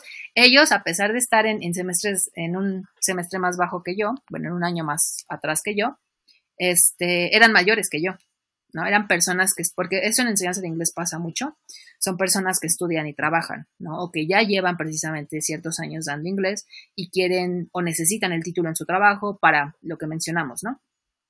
Una mejor este, paga o una posición más alta o poner su escuela o algo, ¿no? O sea, también tenemos eso. Em, y ellos ya llevaban tiempo trabajando y me dijeron que si no quería empezar a trabajar. Y yo así de, pues me daba miedo, ¿no? Así de, ay, no, es que pues me da pena, no sé. Pero por otro lado dije, no, sí, ahorita que sigo aprendiendo, ¿no? O sea, tengo que, me tengo que aventar. Digo, todavía no sé si voy a ser intérprete, todavía no sé si voy a ser traductora, pero mi carrera se llama enseñanza de inglés. No puedo evitar dar clases en en algún momento, ¿no? Y es que en octavo y noveno dimos prácticas. Y dije, no, pues ahora es cuando tengo que aprender y aparte me van a pagar, ¿no? Dije, pues voy a... Y me dijeron, la paga es muy, muy poca. Eh, y dije, ah, bueno, pues no importa, ¿no? Y aparte estaba súper cerca de casa, o sea, cosa que nunca pasa, ¿no? O sea, siempre te imaginas que los trabajos que te, de los que te hablan son cerca de la escuela. Pero no, es, afortunadamente está como a cinco minutos en carro de, de mi casa y en metro está a dos estaciones. Entonces, yo feliz, ¿no? Dije, sí. Y de hecho, el chico, porque ese fue mi amigo, el chico que se encargaba de hablar con los coordinadores para las nuevas contrataciones, o sea, las recomendaciones, era otro.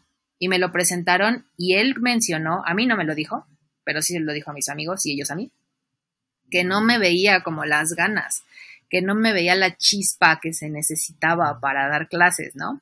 Y le dije, Yo por tener el trabajo, sinceramente, en ese momento y por agarrar experiencia, le dije, no, sí, es que no he tenido chance, etcétera, etcétera. Y ya como que me dio el beneficio de la duda y me dijo, va, órale, vente, te voy a presentar a, al coordinador, en, que se llamaba Raúl.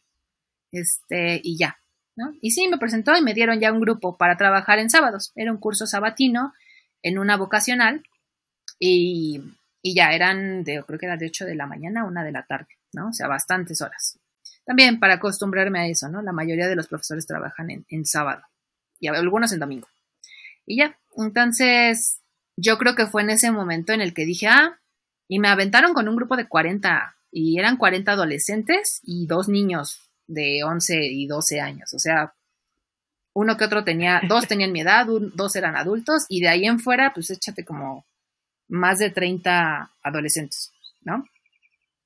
Y supe, y me di cuenta de que podía tener ese como diálogo con ellos, esa interacción y aparte también enseñarles si estaban aprendiendo y la elaboración de exámenes y la calificación y subirlos y etcétera. O sea, era un relajo, pero me gustó. Y ahí creo que fue cuando me di cuenta que, a o sea, si no me hacía intérprete y traductora no había problema, porque me di cuenta que la enseñanza sí era algo que me gustaba. Y bueno, eh, primero, hace rato mencionaste lo del examen que realiza la, la facultad para, pues para ver que estás apta para entrar a la, a la carrera. Te, y dices que hay una entrevista. eh, ¿Qué tal estuvieron los nervios en esa entrevista? Imagino que estuvieron fuertes, ¿no? Eh, sí estuvieron, fíjate que más o menos, estuvieron fuertes porque dije, bueno, voy a hablar con alguien que no conozco, o sea, como si fuera en español, ¿no? O sea, mi miedo era el mismo de, ay, una persona que no conozco me va a hablar y me va a hacer preguntas, pero lo vi como otro examen también, por otro lado, eh, me refiero a, desde chiquita he venido haciendo certificaciones y desde chiquita me acostumbraron a eso, a entrevistas en inglés. Entonces, cuando me tocó la entrevista aquí en la carrera, son nervios diferentes, porque sabes que es para ingresar a la licenciatura y porque sabes que es alguien que sabe más que tú y que tiene un nivel más alto que te va a estar evaluando y poniendo atención a cualquier cosa que dices. Pero por otro lado fue de cálmate y velo como una entrevista de certificación. Y ya. Entonces fueron como nervios al, yo diría un 50%. Ok, los, los dominaste al final de En ese caso, sí.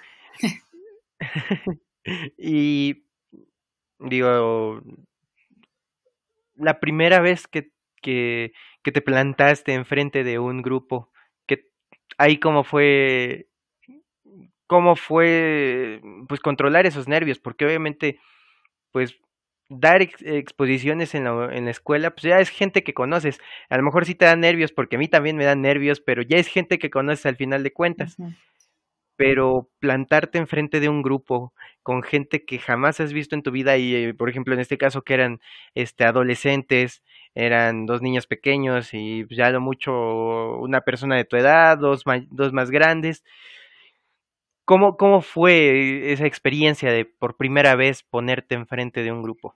Pues fue chistoso porque pensaban que era la, una alumna más en ese entonces, ¿no? Sí, tenía 19 años, de 19, 20 no sé por qué recuerdo que 20, pero no cuadra con el semestre, ¿no? Pero bueno, 19, 20 años y pues me veía chiquita en ese entonces, ¿no? Entonces, eh, pues primero como que se quedan así de, ay, ella es la profesora, es eso de, suena como chistoso hasta cierto punto, pero es serio porque hay veces que dicen, ay, está muy joven y no te hacen caso. ¿no? O sea, son adolescentes y dicen, ay, ella no me va a venir a dar clases, o ay, es, es barco, o ay, esto. Y los adultos son de, ay, no, ella no me va a venir a enseñar a mí, está muy joven. Pero algo muy padre del, del primer trabajo que, que tuve es que era en un centro de idiomas. Y si estás en un centro de idiomas, por lo menos el 80% de tu, de tu población estudiantil están ahí porque quieren aprender. Porque traen el interés, ya traen la motivación intrínseca de sacar adelante un idioma, o tal vez algunos porque quieren hacer la certificación o lo necesitan para el trabajo, o hay algo de por medio. Pero ya vienen motivados, entonces no es tanto de mantener en control el grupo, porque ya traen ese como, como que ellos solitos se van nivelando, ¿no? Van diciendo, no, pues estoy aquí porque yo quiero. O sea, es sábado en la mañana, podría estar, no sé, eh, durmiendo, ¿no? o viajando y estoy aquí en clases cinco horas, pues no cualquiera. Entonces, fue más de aprender a organizar las actividades en un grupo tan grande, pero en general la población estudiantil de los centros de idiomas es mucho más eh, dócil y fácil de controlar porque ellos saben que van porque ellos quieren.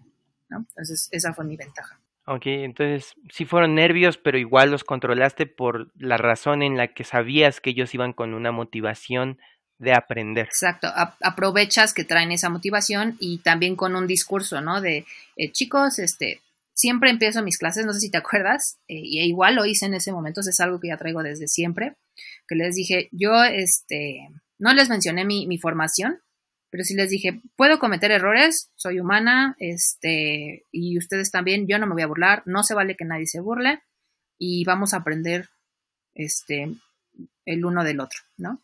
Y ya, y creo que siempre que mencionas eso de soy humana, me equivoco. O sea, si no sé 100%, nadie conoce una lengua al 100%. O sea, nosotros no sabemos español. Todo el, todo el diccionario no, lo sabemos, ¿no? lo pues mismo en inglés. O sea, y siempre hay algo por aprender. Eso es lo más padre también de, de los idiomas, ¿no? Que nunca hay un tope. Bueno, en nada nunca hay un tope, ¿no? Pero cada quien con sus intereses, en mi caso es el idioma, ¿no? Entonces sí les dije eso a mis alumnos y siempre como que yo siento que esa frase de estoy aquí para que aprendan de mí yo de ustedes, como que hace de, ah, ok, es una persona como más abierta, eh, puede haber diálogo en la clase, este, no es estricta así de, porque no sé si, a todos nos ha tocado un profesor, ¿no? Que llega así como yo soy el jefe y yo voy a darle clase y lo que yo digo es lo, perfecto y, es lo real y no hay flexibilidad y no me gusta eso. O sea, siempre trato de, de mostrarme más flexible y que voy a equivocarme, ¿no? O sea, me equivoco diario en muchas cosas. Entonces, en mi trabajo puede llegar a pasar. Obviamente que no tenga este, consecuencias graves. Yo, este, te, lo he dicho muchas veces, pero la primera vez que, que, entré a tu salón de clases, que fue en primer semestre de la carrera, este, me, me, dio un miedo me tuve mucho miedo porque empezaste a hablar todo en inglés, súper fluido y yo, no, no, no, no, ayúdenme, ayúdenme, ayúdenme, regresenme a la primaria, por favor. Este, no, sí, me dio un miedo horrible. Eh, luego vi, este, luego nada más alcancé a escuchar este test y yo dije, ay, no, Pérez, no, no, no, ahora no. Eh, pero ya luego vi que, que un compañero, este, Jonathan, sí, sí me acuerdo. ¿te acuerdas de él? Eh, se paró y te preguntó, entonces ya me puedo ir. y yo, pero, por, o sea, vamos a hacer el examen, ¿cómo, ¿cómo se va a ir? Luego, pues lo bueno es que él estaba sentado al lado de mí, le dije, ¿me explicas un poquito qué está pasando? Y ya me, me dijo, este, no, o sea, va a ser el, el, el examen para exentar y pues ya los que no queramos exentar, pues ya nos ve la siguiente clase y yo dije, ay, pues vámonos, ¿no? Este, ya la siguiente clase ya empezaste a hablar en español y dije, uy, gracias Dios. Exacto. este, porque sí, al, inicio sí fue como que empezaste a hablar en inglés, fluido, rápido, yo apenas entendía tres, cuatro palabras de todo lo que yo, ay, Dios mío, Dios mío, este, ya reprobé mi primera materia, pero ya después ya se, se tranquilizó todo, ya después de ahí se tranquilizó todo. Y de hecho, eh, eh Hanik nos aplicó la misma, empezó a hablar todo en inglés primero, eh, con una presentación súper estricta, eh, la proyectó en, en, el pizarrón, este que quería este diccionario y aplicaciones que, al final no era cierto, solo era para, pues era como una pequeña bromita como para que también nos, Se nos pusiéramos así como de, eh, pero sí, al inicio sí también fue como todo en inglés y súper estricta y yo no voy a dejar que entren después de 15 minutos y, eh, pero todo hablado en inglés y era como que, ahí sí era como que todos estábamos como, no, pues interprétale, brother, porque no sabes si va después a hablar en español. Y después de que acabó su presentación fue como de, bueno chicos, ¿alguna duda? y todos, ay, otra vez, otra vez fue como, ah, me regresó el alma al cuerpo, pero, pero creo que, pues en parte también eh, lo, lo hacen así para que capten nuestra atención desde el inicio y también pues al inicio sí haya como que ese miedo, pero ya después cuando ustedes mencionan que pues nos podemos equivocar y que vamos a hablar en español, pero obviamente las partes que tenemos que hablar en inglés va a ser en inglés, pues ya uno se relaja y dice, ah, bueno, entra en confianza, ¿no? Ya después de, de ese inicio tan rudo. Sí, exactamente, tenemos que, digo, de hecho la indicación, la, lo que se prefiere es que toda la clase sea en inglés, pero creo que precisamente este, muchos colegas utilizamos eh, utilizan y yo utilizo también español, porque es un puente precisamente para sacarlos de su zona de confort, ¿no? O sea, el español es más como para impulsarlos de sí se puede, significa esto de, ah, ya, ok, ¿no? A veces sí hay clases que hay que ser sinceros, de repente se nos va y dice, no, no, no, inglés, inglés, ¿no?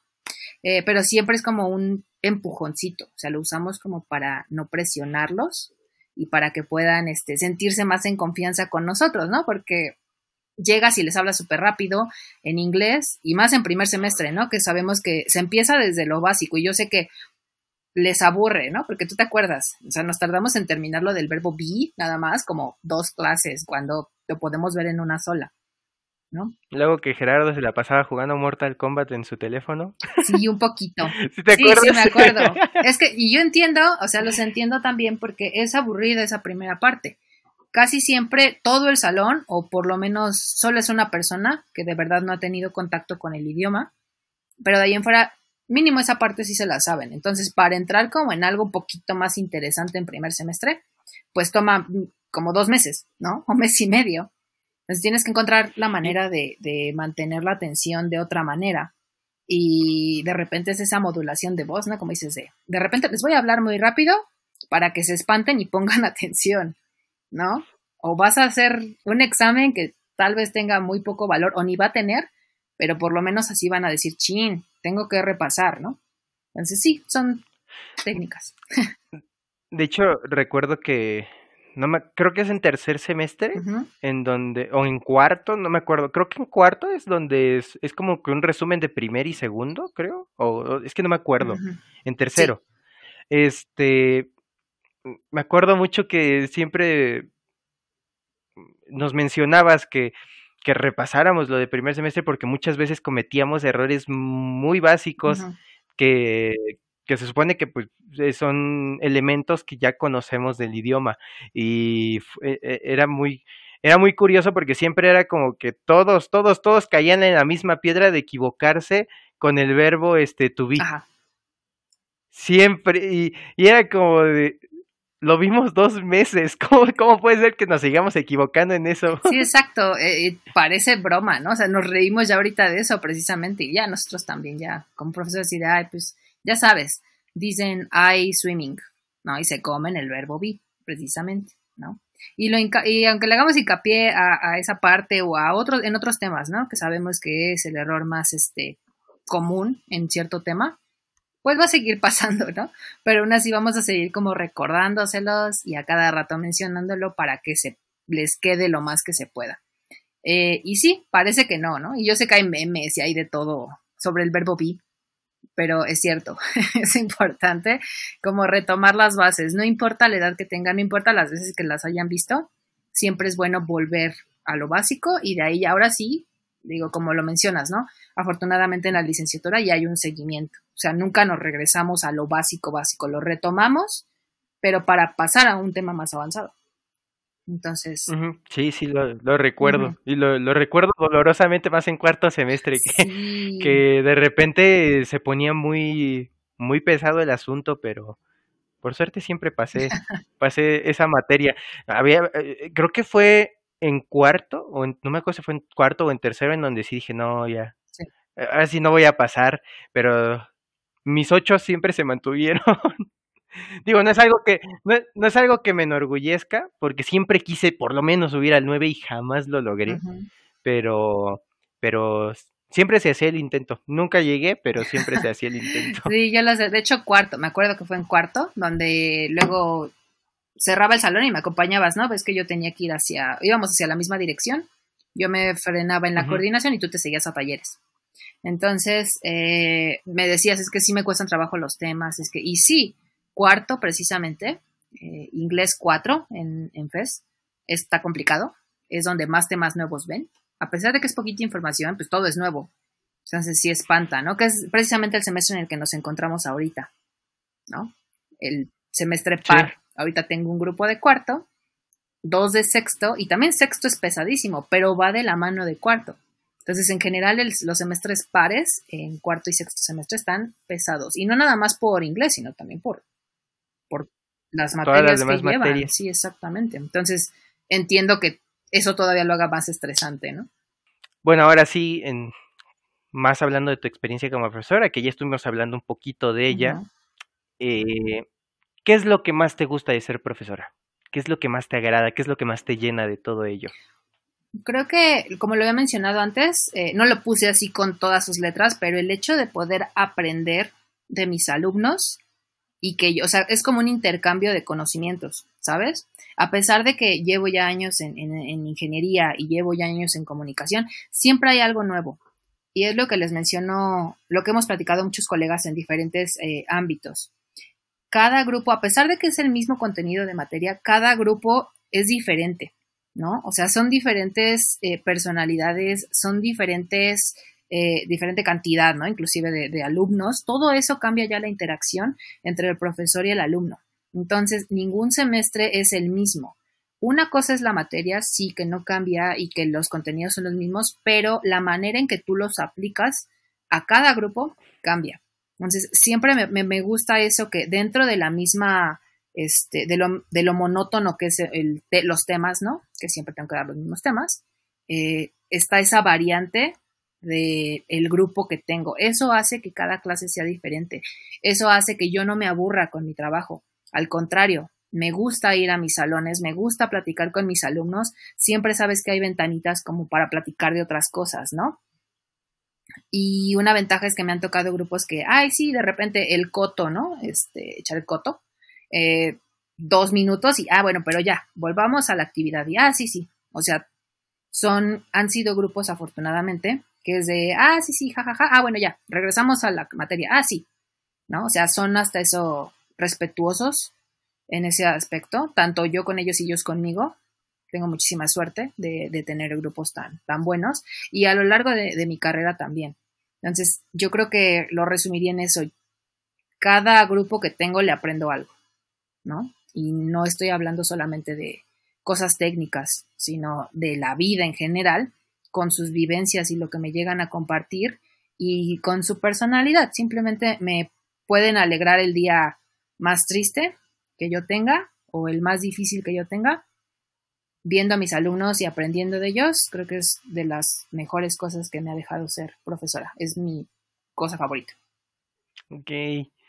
Y ahora digo, así como creo que en todas, obviamente en todas las carreras hay días buenos y hay días malos.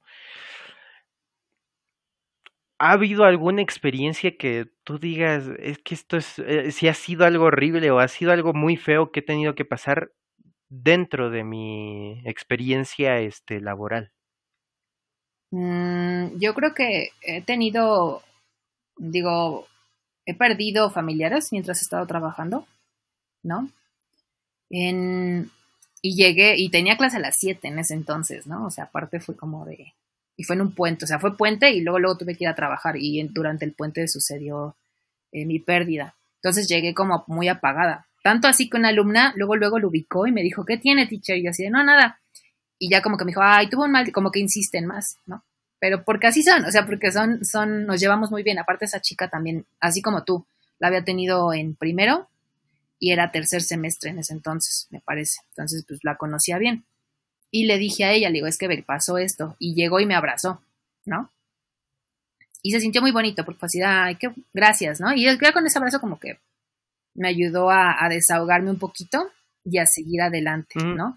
Yo creo que ese ha sido de los momentos en los que yo me he sentido muy mal y que mis alumnos hacen como que redirija mi, mi energía o mi tristeza hacia algo positivo. Y aparte ese día tenía otras clases, o sea, no fue nada más esa tenía esa y después creo que tenía otras dos, ¿no? Acordándome del, del horario de la materia, o sea, todavía me faltaba bastante para terminar mi día de trabajo.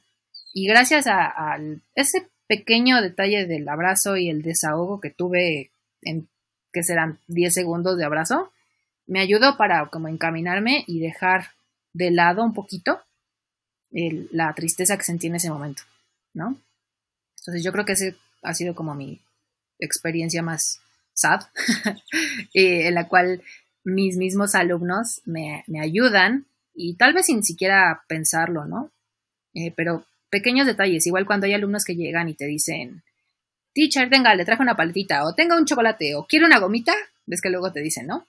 Este, quiere una gomita, se la regalo, ¿no? Así, un sacapuntas o lo que sea, de la nada, a pesar de que no sea tal vez un día malo, ya con eso te cambia, o sea, el día te mejora, ¿no? Entonces, el hecho de que te tengan presente para un detallito o para inclusive la confianza de contarte algo es hace, hace que el, día mejore.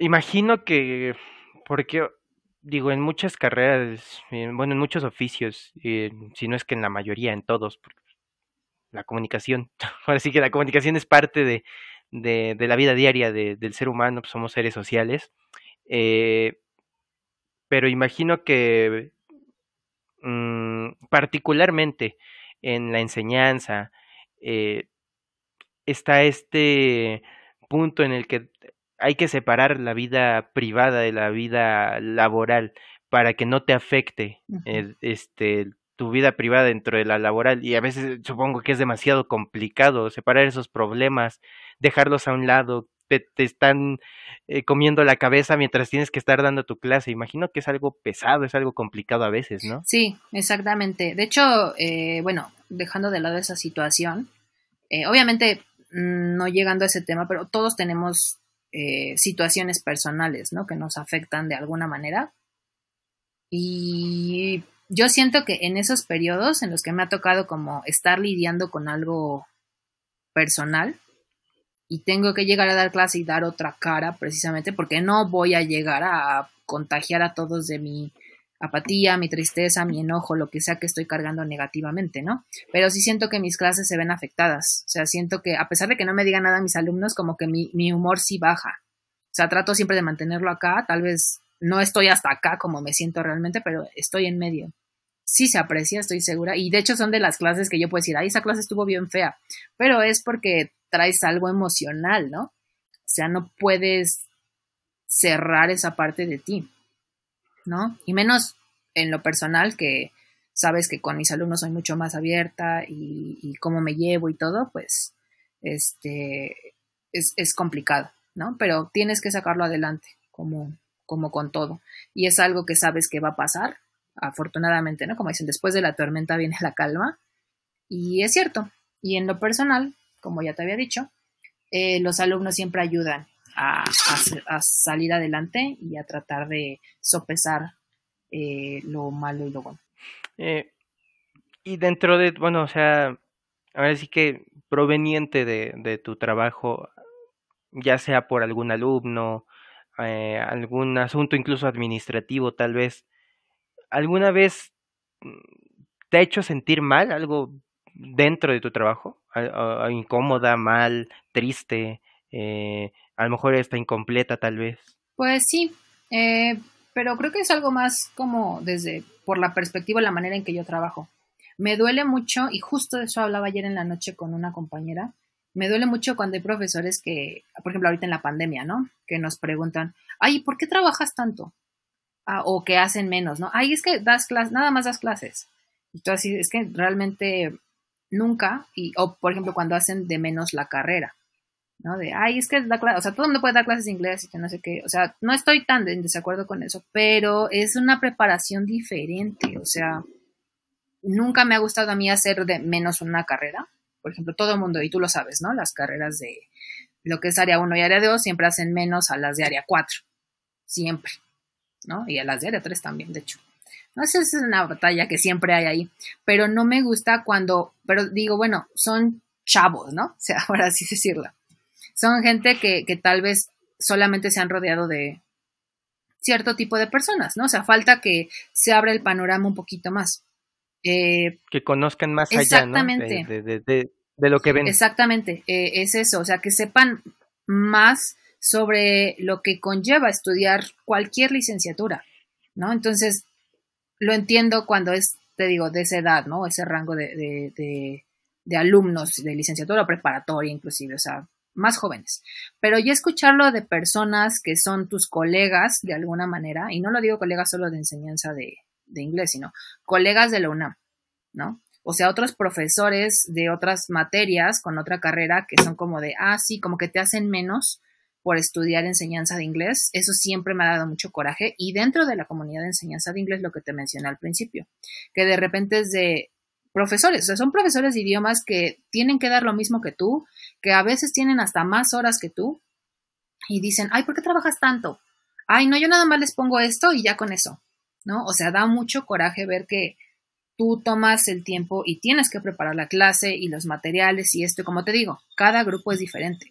Lo que me funcionó el año pasado con el grupo de cuarto no me va a funcionar este año con este grupo de cuarto, porque son personalidades diferentes y no, y no vienen al mismo nivel inclusive, ¿no? O sea, ya desde ahí. Y me duele mucho y me molesta ver que profesores es lo mismo, siempre lo mismo. O sea, ah, ya lo tengo preparado, se los doy. Ah, ya lo tengo preparado, se los doy. Puedes hacer eso sí de repente, pero no toda la clase. Y son personas que hay veces que ganan más que tú, que están ahí y tienen, o, tienen una posición diferente y todo, y ves que es su clase y los alumnos. De hecho, yo me baso más en las opiniones de los alumnos. Y los alumnos luego dicen, es que su clase no está padre, es que esto, es que el otro, y todavía llegan y te dicen, ¿por qué trabajas tanto?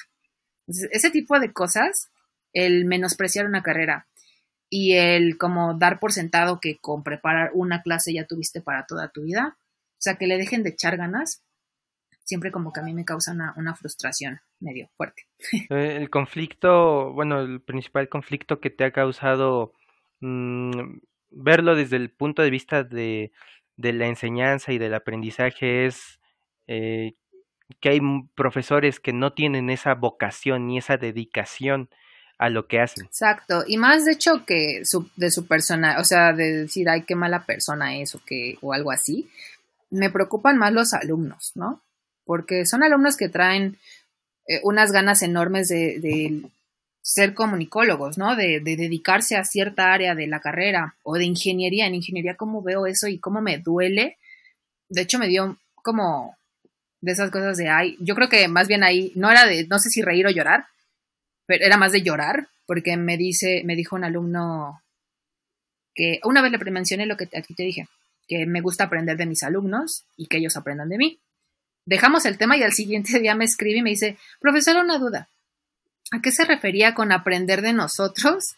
Eh, porque no entiendo. Y, yo así de, pues ya le dije, no, pues es que, me dice, pero ¿qué puede aprender de nosotros? O sea, inclusive hay veces que en la misma carrera los profesores o el ambiente te hace sentir tan pequeño que te le empiezas a creer, ¿no? O sea, que te pregunte un alumno de qué va a aprender usted de nosotros, pues todo, o sea, sí, aunque sean términos eh, de sus vidas, eso también me ayuda a mí a, adecuar mi clase, ¿no? Obviamente hablando del, método, del ámbito, perdón, académico y profesional dentro del salón de clases. Entonces es como muy raro.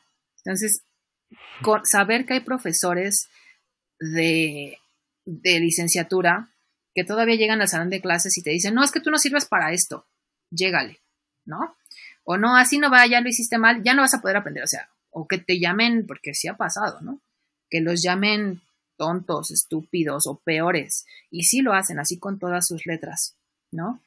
O sea, ¿dónde está esa parte humana, no? O sea, tú fuiste alumno, motívalos a, a, a, si sabes que no es lo de ellos, muéstrales otro camino si quieres, pero no les digas, no sirves para esto, ¿no? Entonces, ese tipo de actitudes son, yo creo, de las cosas que más me duele ver y escuchar de la boca de mis alumnos, ¿no? Porque siempre, o sea, cada semestre hay alguna historia. Este, bueno, por lo menos de, presencial era más fácil, ¿no? Porque nos veíamos y platicábamos. Pero hasta la fecha, inclusive siguen en la época de, pandemia, eh, me ha tocado saber de uno que otro caso de profesores que, digamos, con palabras bien, son muy bruscos o toscos. Y no está padre, ¿no? O sea, y menos ahorita que traemos todo este estrés emocional en el encierro. Yo creo que es de las cosas que más me duele. Eh, creo que en parte tiene mucho que ver en que muchas veces, porque puede también pasar, eh, son profesores que no tienen ese acercamiento con, con la pedagogía como tal, ¿no? Sí. O sea, que a lo mejor dan materias que son muy buenos, a lo mejor, pero jamás han tenido ese acercamiento en entender una teoría pedagógica. Entonces, por eso son tan bruscos, muchas veces, porque también, obviamente, en, primaria o secundaria, mm, sí me he encontrado con profesoras y profesores que son muy bruscos y, y, ellos estudiaron este en, la, en las escuelas de este en las normales de maestros, ¿no? Entonces, y ellos sí tienen un acercamiento total con la pedagogía y aún así no, no tienen ese, ese acercamiento humano y pedagógico con los alumnos. Sí, exacto. Siendo niños de, siendo niños de primaria y secundaria. todavía peor ahí, ¿no? O sea, en licenciatura dices, pues ya están grandes, ¿no? O sea, saben distinguir tal vez ciertas, ciertas cosas, ¿no? Porque aún así, o sea, eh, agresión psicológica de niños y de adultos tiene un daño y consecuencias negativas de algún tipo, ¿no? Tal vez las magnitudes sean menores o mayores, dependiendo, pero sigue siendo un daño, ¿no? Este, y sí, de hecho, ahora que lo mencionas, es cierto. Nosotros, de hecho, eh, algo que no sé si las personas sepan, pero en enseñanza de inglés tenemos una materia, no sé si todavía sean dos, en mi época fueron dos, creo que ahorita ya nada más es una, que se llama psicología educativa y psicología evolutiva. O sea, sí tenemos también incluso materias de psicología para precisamente eh, saber por dónde llegarle a, qué etapa, ¿no? O sea, a los adolescentes pues están en esta etapa y lo vemos desde el punto de vista psicológico e inclusive también este biológico, ¿no? Hasta cierto punto, o sea, tampoco vamos a profundizar en eso. Y es algo que obviamente en otras carreras como en matemáticas o en derecho no tienen, ¿no? Entonces, tiene sentido. Muchas veces no, no, bueno, a mí me contabas que esta parte creativa, esta parte, eh, pues esa chispa, se, muchas veces se la matan en, en eh, por ejemplo, en ingeniería, ¿no? Llegas y, y no hay esa, esa, esa parte ellos quieren, pues ahora sí que datos duros y, tener las cosas claras, no, no divagar. Y pues eh, eh, muchas veces me has contado que eso, eh, eso es un poquito complicado para ti enseñarles en ingeniería porque no entran tanto en las dinámicas que, por ejemplo, tú puedes llevar, ¿no? Sí, exactamente. O sea, es como es que sí es una, un, escenario completamente diferente, ¿no? Pero inclusive en lo que busco, por ejemplo, en ingeniería, cuando sé que son más rudos los profesores, ¿no? Las materias también son como más eh, rudas, eh, voy a decir rudas, no duras, rudas, por el trato que tienen, eh, pues busco también que inglés sea como un poquito más libre, o sea, sonrían tantito, no nada más copiando del pizarrón, platiquen, ¿no? Y me acerco y sí intento así como hacerlos reír o cuando veo que están distrayéndose, ¿ya terminaste? No, pues, ¿qué pasó, Juan? ¿No?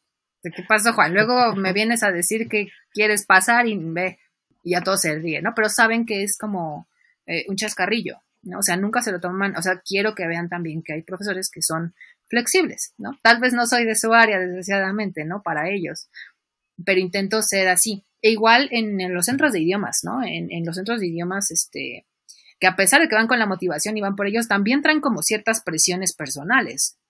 Entonces, tratas de, de manejar tu clase, ajá, de tal manera que puedan relajarse por lo menos un poquito, de olvidar o dejar de lado comentarios negativos o el mal día que tuvieron, eh, eh, cualquier cosa, ¿no? O sea, que se olviden tantito de eso y sonrían por lo menos durante la clase, y eso también siempre ayuda al aprendizaje. Creo que sí, desde la preparatoria siempre he visto este lado muy humano en los profesores de, de, inglés. Muy, muy humano, muy, mucho de acercarse con nosotros. De hecho, en la preparatoria tuve un profesor que le decíamos el pastor Jaime. Este, le decíamos el pastor porque después de su clase, después de inglés, teníamos historia. Y nuestra profesora de historia era ruda, era, era pesada con nosotros, nos tonteaba mucho, este, entonces siempre como que la clase de, del profesor Jaime, del, del, pastor Jaime, era, era como que ese espacio donde éramos, estábamos tranquilos, incluso la profesora de historia dejaba mucha tarea y este profesor nos decía, acabamos a la hora y si quieren se ponen a hacer su tarea de historia, pero tienen que demostrarme que están aprendiendo también acá. Mm. Y, pero siempre muy flexible, siempre buena onda. Eh, me acuerdo que una vez hasta nos hizo un karaoke y toda la cosa, este, Y pues, por ejemplo, no era un profesor joven, ya era un profesor ya, yo creo que, yo creo que ya estaba en sus cincuentas, pero, pero siempre renovándose, siempre eh, muy en buena onda con todos, y, así. Y, él fue el primer, digo, aparte de la profesora que tuve en la, en la primaria, él fue el primer profesor que sí fue como eh, muy humano, o sea, cuestiona inglés. Ya después de ahí fue este, pues ya los otros profesores que tuve, incluso tuve hasta un profesor de inglés que, que cantaba, bueno, que cantaba y tocaba este en una banda de metal. Ah, sí. Entonces, este, eh, y estaba súper, súper cool ese asunto porque uno lo veía en los pasillos y yo siempre era como de, ¿y, el qué hará aquí? y cuando, cuando entré a inglés 5 y 6, que, es, que ahí es opcional en CCH, de hecho, incluso cuando yo estuve fue como un, este, como un experimento, creo que era el segundo año en el que lo, lo pusieron, entonces era como un experimento que, que, que estaba haciendo el mismo colegio. Este, cuando entré a su clase fue como de, ay, mire, eh, ay, ah, ya al fin sé qué es lo que hace usted aquí. Exacto. y este, y muy curioso porque pues es un profe que pues, siempre va con vestido de negro y todo eso, y cuando platica es bien, bien buena onda, o sea, es, es acá súper, eh, él sí se ve que es súper, eh, así, súper, súper, súper, súper extrovertido, porque desde que entrábamos al salón era como que ya soltaba una broma contigo, o sea, y ni siquiera te conocía y era como de, ah, ya me cayó bien. este... sí, es que pasa mucho, de hecho, en inglés es muy chistoso, ¿no? Como que eh, la apariencia del profesor de inglés es muy chistoso, que siempre nos salimos como del estereotipo del profesor de, en este caso, de licenciatura, ¿no? O profesores en general en la SEP no tanto. Mi mamá trabajó en la SEP y le tocó ver precisamente cuando empezaron a llegar los profesores de, de inglés y pues como que todo se parecía, ¿no? O sea, era casi el mismo outfit, ¿no? El, modelo. exactamente. Pero, eh, por ejemplo, acá en la UNAM y en otros lados, eh, me comentó una amiga que fue una entrevista de trabajo, que era en una universidad, no sé cuál. O sea, estaban contratando matemáticas, español, inglés, de todo, ¿no? Que nada más la vieron y le dijeron, ah, usted es profesora de inglés, ¿verdad? Y la hace, sí, ¿cómo sabe? Ah, no, nada más, es que también como que tienen un tipo y dice que la mandaron a una sala y que eran todos así como trajeados, corbata, las señoras así de, de traje de desastre y ella pues con jeans, flats y un blazer, ¿no? Así como muy, mucho más casual. Y había otro, otro también otro de inglés y iba con Converse y todo. O sea, sí somos más, más así, sinceramente, ¿no? Pero obviamente tenemos otros ámbitos en los cuales sí se nos requiere ir más formal y nos somos como más adaptables, ¿no?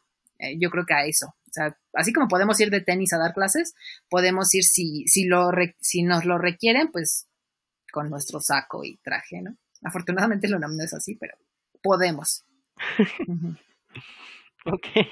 Eh, eh, dentro de tu carrera profesional, ¿qué consideras que es lo que te, es lo que te falta hacer?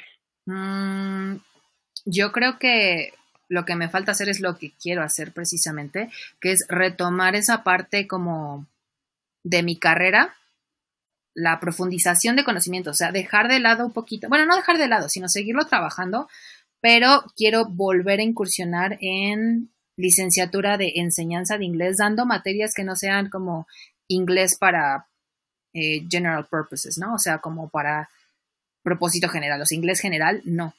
Sea, me gustaría volver a dar materias que sean más especializadas, ¿no?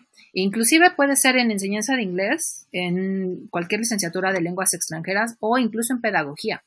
Por eso la maestría, ¿no? Entonces, mi plan es buscar más materias, ya sea en la UNAM está complicado que se pueda por la situación de las horas, tú sabes que así se maneja ahí, pero en, en, otras carreras, en otras instituciones, trabajar en la licenciatura de pedagogía, por ejemplo, ¿no? dando tal vez eh, inteligencias múltiples o, no sé, sociolingüística o creación de materiales, o sea, otras áreas que sé que estoy preparada para darlas y que me estoy preparando más allá con la maestría para poder incursionar en esas áreas. Eh, creo que eso es lo que a mí me falta y como te digo, también me gustaría mucho trabajar en creación de materiales, pero ahí sí es un, o sea, es hacerte tiempo más que nada, ¿no? Yo creo. Sí, yo creo que ahí sí sería, bueno, para ti sería básicamente dejar la enseñanza por un tiempo para, para dedicarte a ello. O disminuir bastante las horas y dedicarme a eso. Pero eh, bueno, el plan A es como incursionar en esas materias este, más especializadas, ¿no? ¿no? No que sean inglés directamente, sino más que tengan que ver con docencia o aprendizaje. Ok. Eh, y por ejemplo, eh, con respecto al diplomado que hiciste de enseñanza de español para extranjeros, ¿te gustaría enseñar español a gente extranjera? Pues fíjate que sí, pero de manera tal vez freelance, ¿no? O sea, con un grupo reducido y con, porque cada persona es diferente y cada persona aprende diferente, ¿no? Y más cuando son extranjeros. Me gustaría eh, retomarlo, pero sí es, o sea, el español es muy complejo, ¿no? Entonces sí, sí me tomaría mi tiempo para volver a revisar así como mis apuntes y checar ciertos, eh, bueno, ciertos aspectos del español que tengo presentes, pues porque hablo español, pero que al explicárselos a un extranjero puede haber ahí un choque de, culturas, para empezar, ¿no? O sea, tienes que tomar muchísimos aspectos en, cuenta. El, el, shock cultural, tradiciones, o sea, el ser respetuoso con sus creencias y con cosas que ellos llevan, con sus costumbres, y también mencionar esas diferencias, ¿no? La flexibilidad de, de, ah, no, pues aquí no hay problema si haces eso, no, pero es que para mí eso es una grosería, ah, y al revés, ¿no? O sea, es muy, muy complicado. Me gustaría retomarlo en algún momento, pero siento que sí me tendría que preparar bastante, ¿no? Y solamente sería como una práctica tal vez de yo darle clase a dos personas o a una para, para ir viendo, ¿no? ahí sí no me, no me querría arriesgar tanto. De, de hecho, pues, por ejemplo, ahorita que lo, que lo mencionas, eh, en el inglés dices que son equivalencias.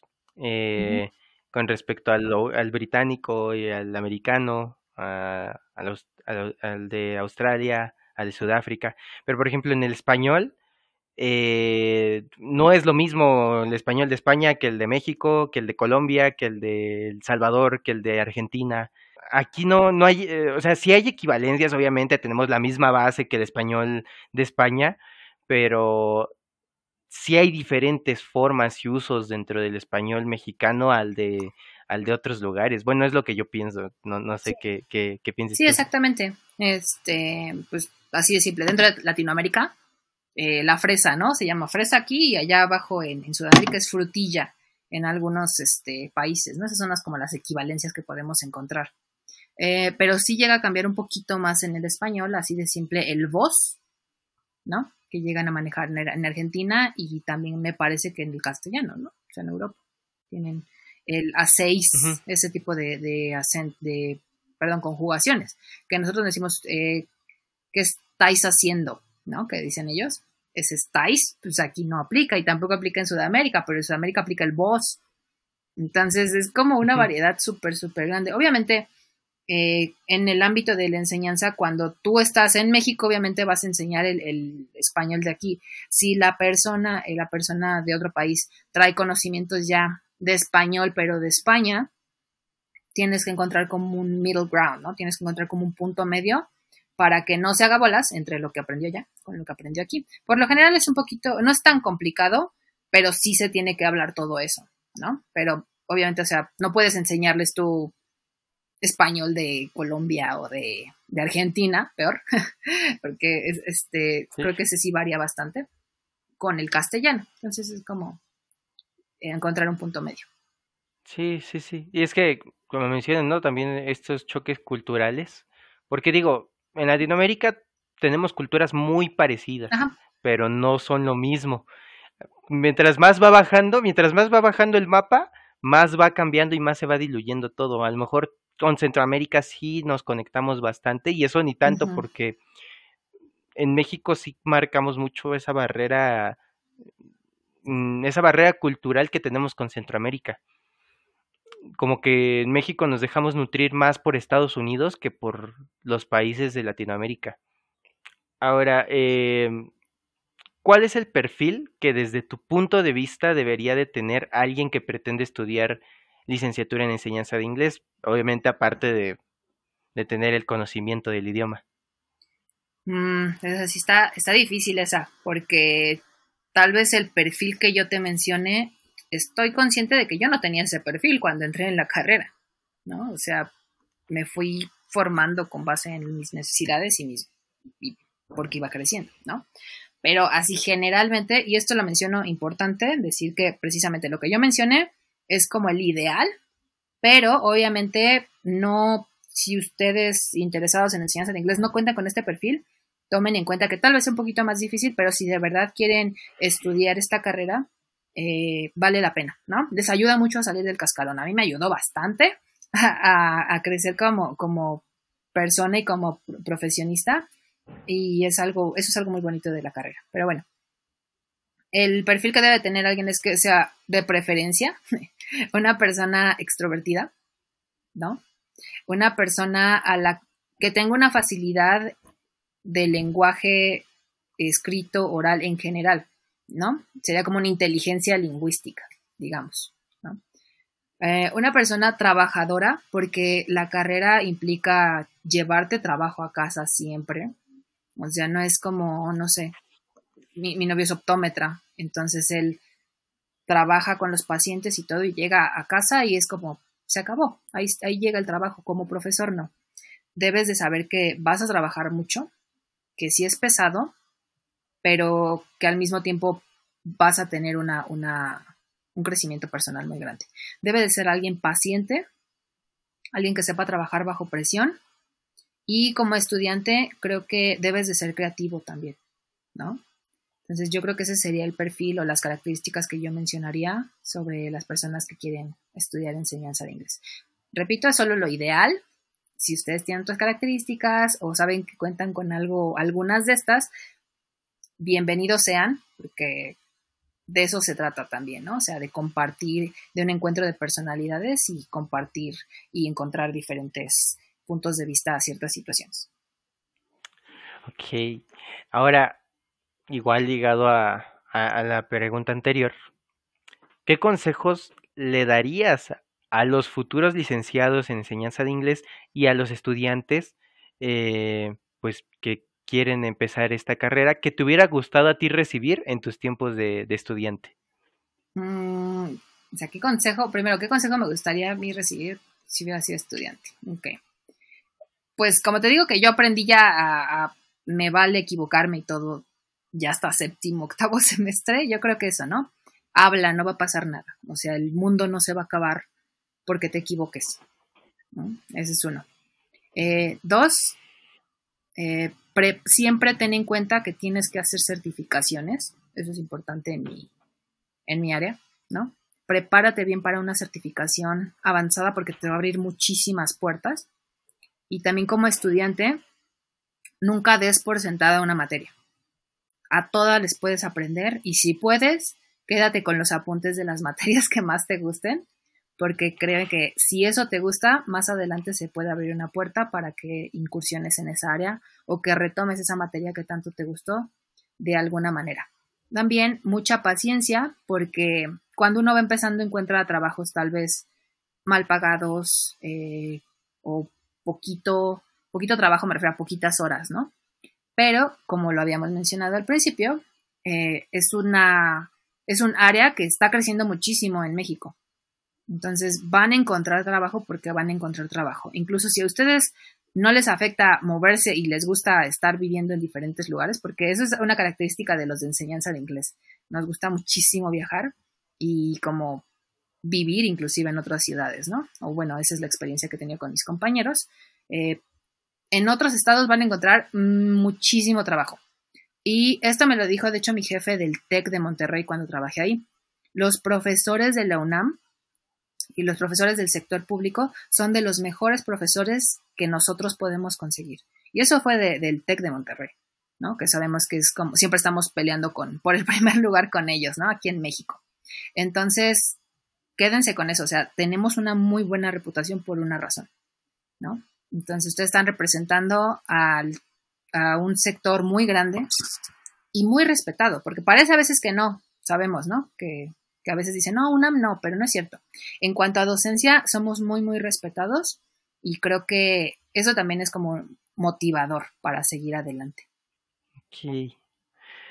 Es que digo, por ejemplo, uno cuando es estudiante siempre está como que eh, le gustaría recibir consejos de gente que ya trabajó, que ya que está que está en unos semestres más adelante. Digo, por ejemplo, uh, a mí mis primeros semestres era como ojalá alguien llegara y dijera, "Ah, mira, este después va a pasar esto en la carrera, así que pues no sé, vete preparando con esto o cosas así." Y pero también en parte está padre el descubrimiento propio, el, el ir descubriendo este, poco a poco para dónde vas, eh, ir conociendo las materias por tus propios medios, pero creo que siempre estos pequeños consejos ayudan a, alguien que ya está estudiando o a alguien que pretende estudiarlo. Creo que siempre, creo que siempre son buenos.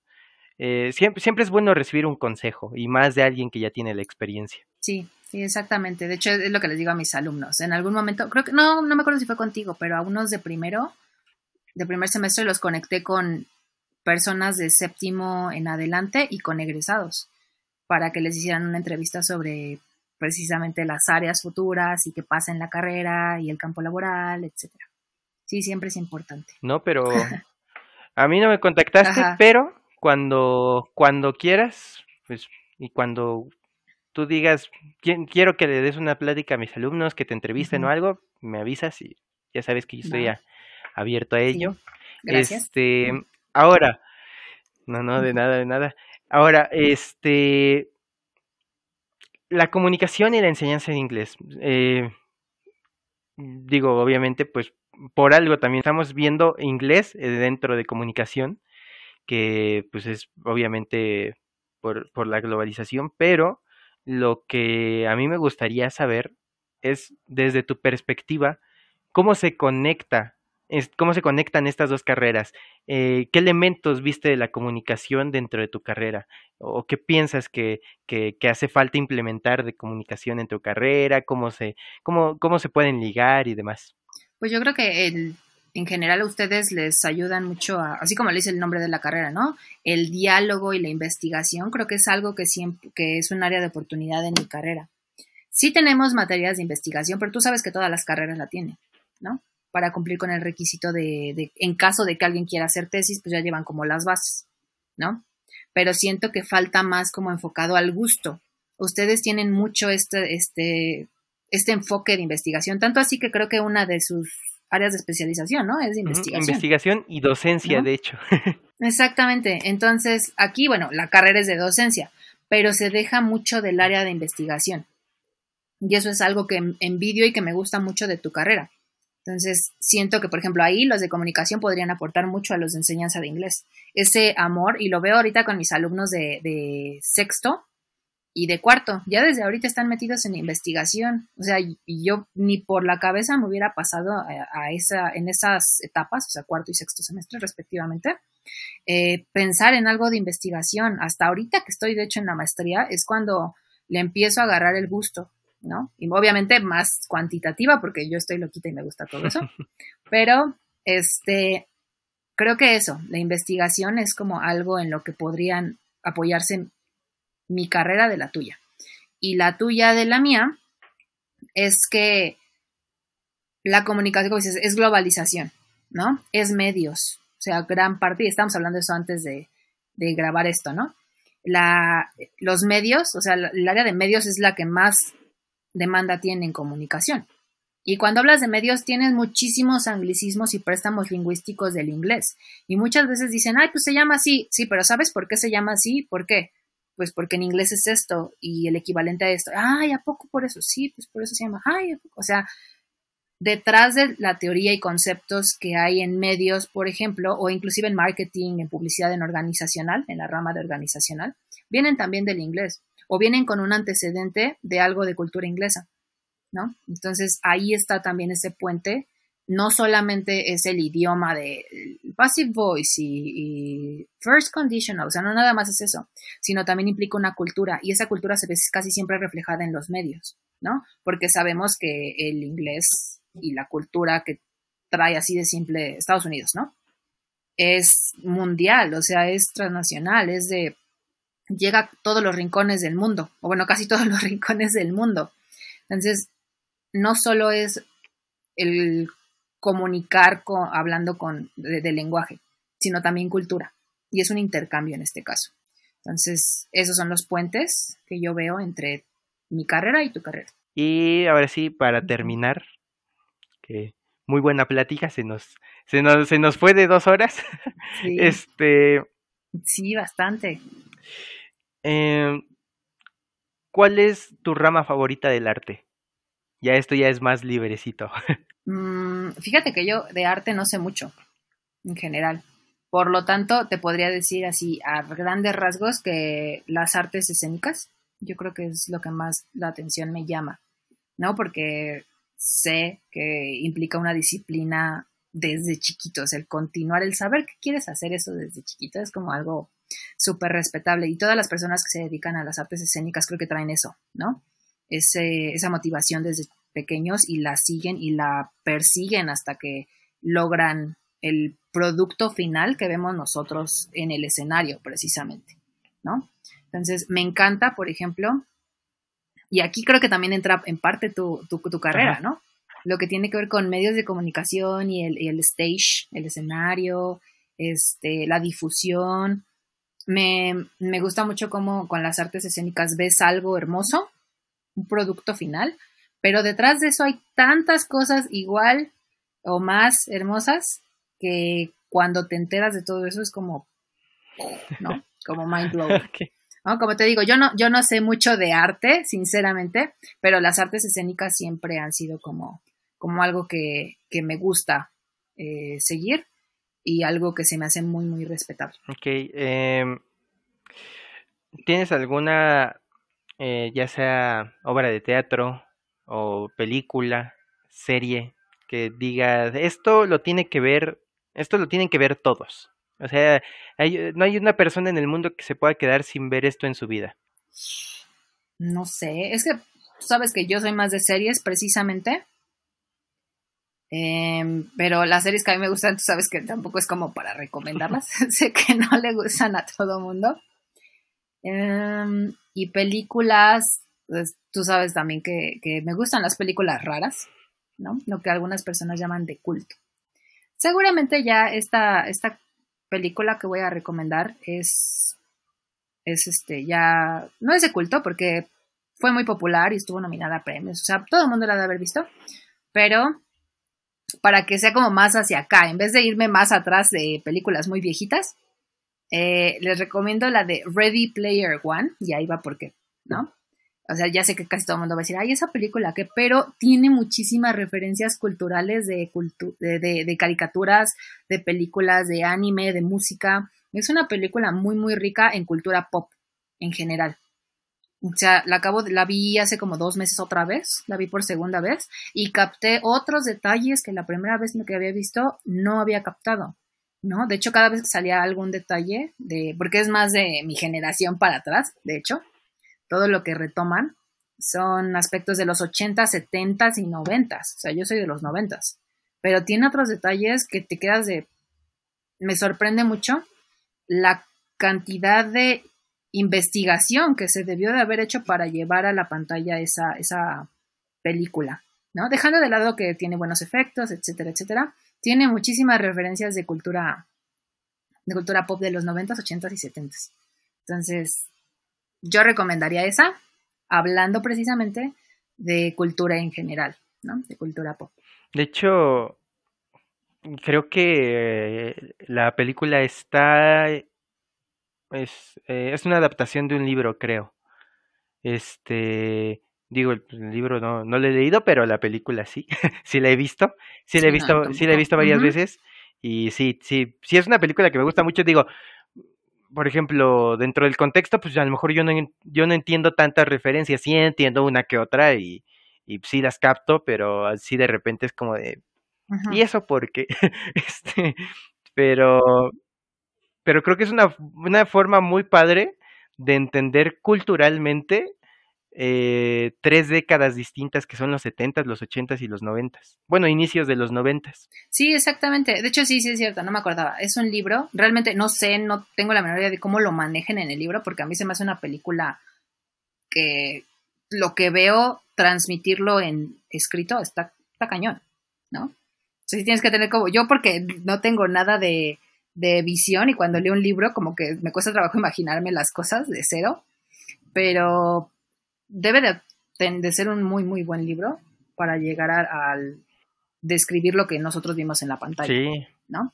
Y sí, es padre también, por ejemplo, en tu área también la recomiendo, de vez en cuando la, menciono en, las clases, porque tiene detalles desde música hasta libros, hasta personas de, la farándula, ¿no? O sea, famosos que se mencionan. Eh, incluso hay una como escena en la que está hablando un personaje y así en chiquito se ve que tiene como una foto de Billy Idol, ¿no? un, un cantante súper famoso de los ochentas. Ya con eso es una pequeña referencia, o sea, eso se me hace muy interesante, sí. ¿no? Más a mí porque me gusta mucho sobre esas épocas. Obviamente hay personas que van a van a recomendar cosas más este intelectuales, ¿no? Pero yo me voy más por por este la cultura pop en este momento. Ok, pues te agradezco de que hayas aceptado la invitación a estar aquí en, en el espacio del comunicador. Este, y pues bueno, que no sé si quieras dejar algún mensaje final, decir algunas palabras finales. Mm, pues yo creo que nada más agradecerte de nuevo eh, la consideración y el espacio para poder platicar de muchas cosas. Eh, sé que nos centramos a veces un poquito más en la UNAM, pero bueno, es de donde es la carrera, de donde eres tú. Y creo que sí es importante mencionar este, los puntos donde pueden, eh, donde convergen las, las carreras, ¿no? Donde se pueden encuadrar, porque el futuro es como interdisciplinario no lo ven cuando están en la carrera, pero cuando salen al, campo laboral y, y, profesionales, cuando dices, ay, necesito un comunicólogo, necesito un ingeniero para esto, y es cuando dices, ah, se te abren otras puertas, ¿no? Entonces, me da mucho gusto que, que decidas emprender con este proyecto para ayudarle a, las personas que apenas van comenzando este camino, ¿no? Muchas gracias y te, te digo, reitero este, mi agradecimiento por porque hayas aceptado estar aquí dos horas platicando conmigo. y pues, pues espero que a, lo mejor y en alguna otra ocasión te pueda invitar y también puedas asistir. Entonces. Claro, con mucho gusto. Eso es todo por, por ahora. Eh, Itzel y yo nos despedimos. Eh, yo los eh, les estaré hablando en, en, otro episodio más dentro de dos semanas. Eh, esto es el espacio del comunicador. Y recuerden seguirme en mis redes sociales como arroba el espacio del comunicador, también en las redes sociales de Aviario. Y no dejen de escuchar el contenido de esta plataforma que es para ustedes. Nos estamos escuchando en la próxima. Gracias.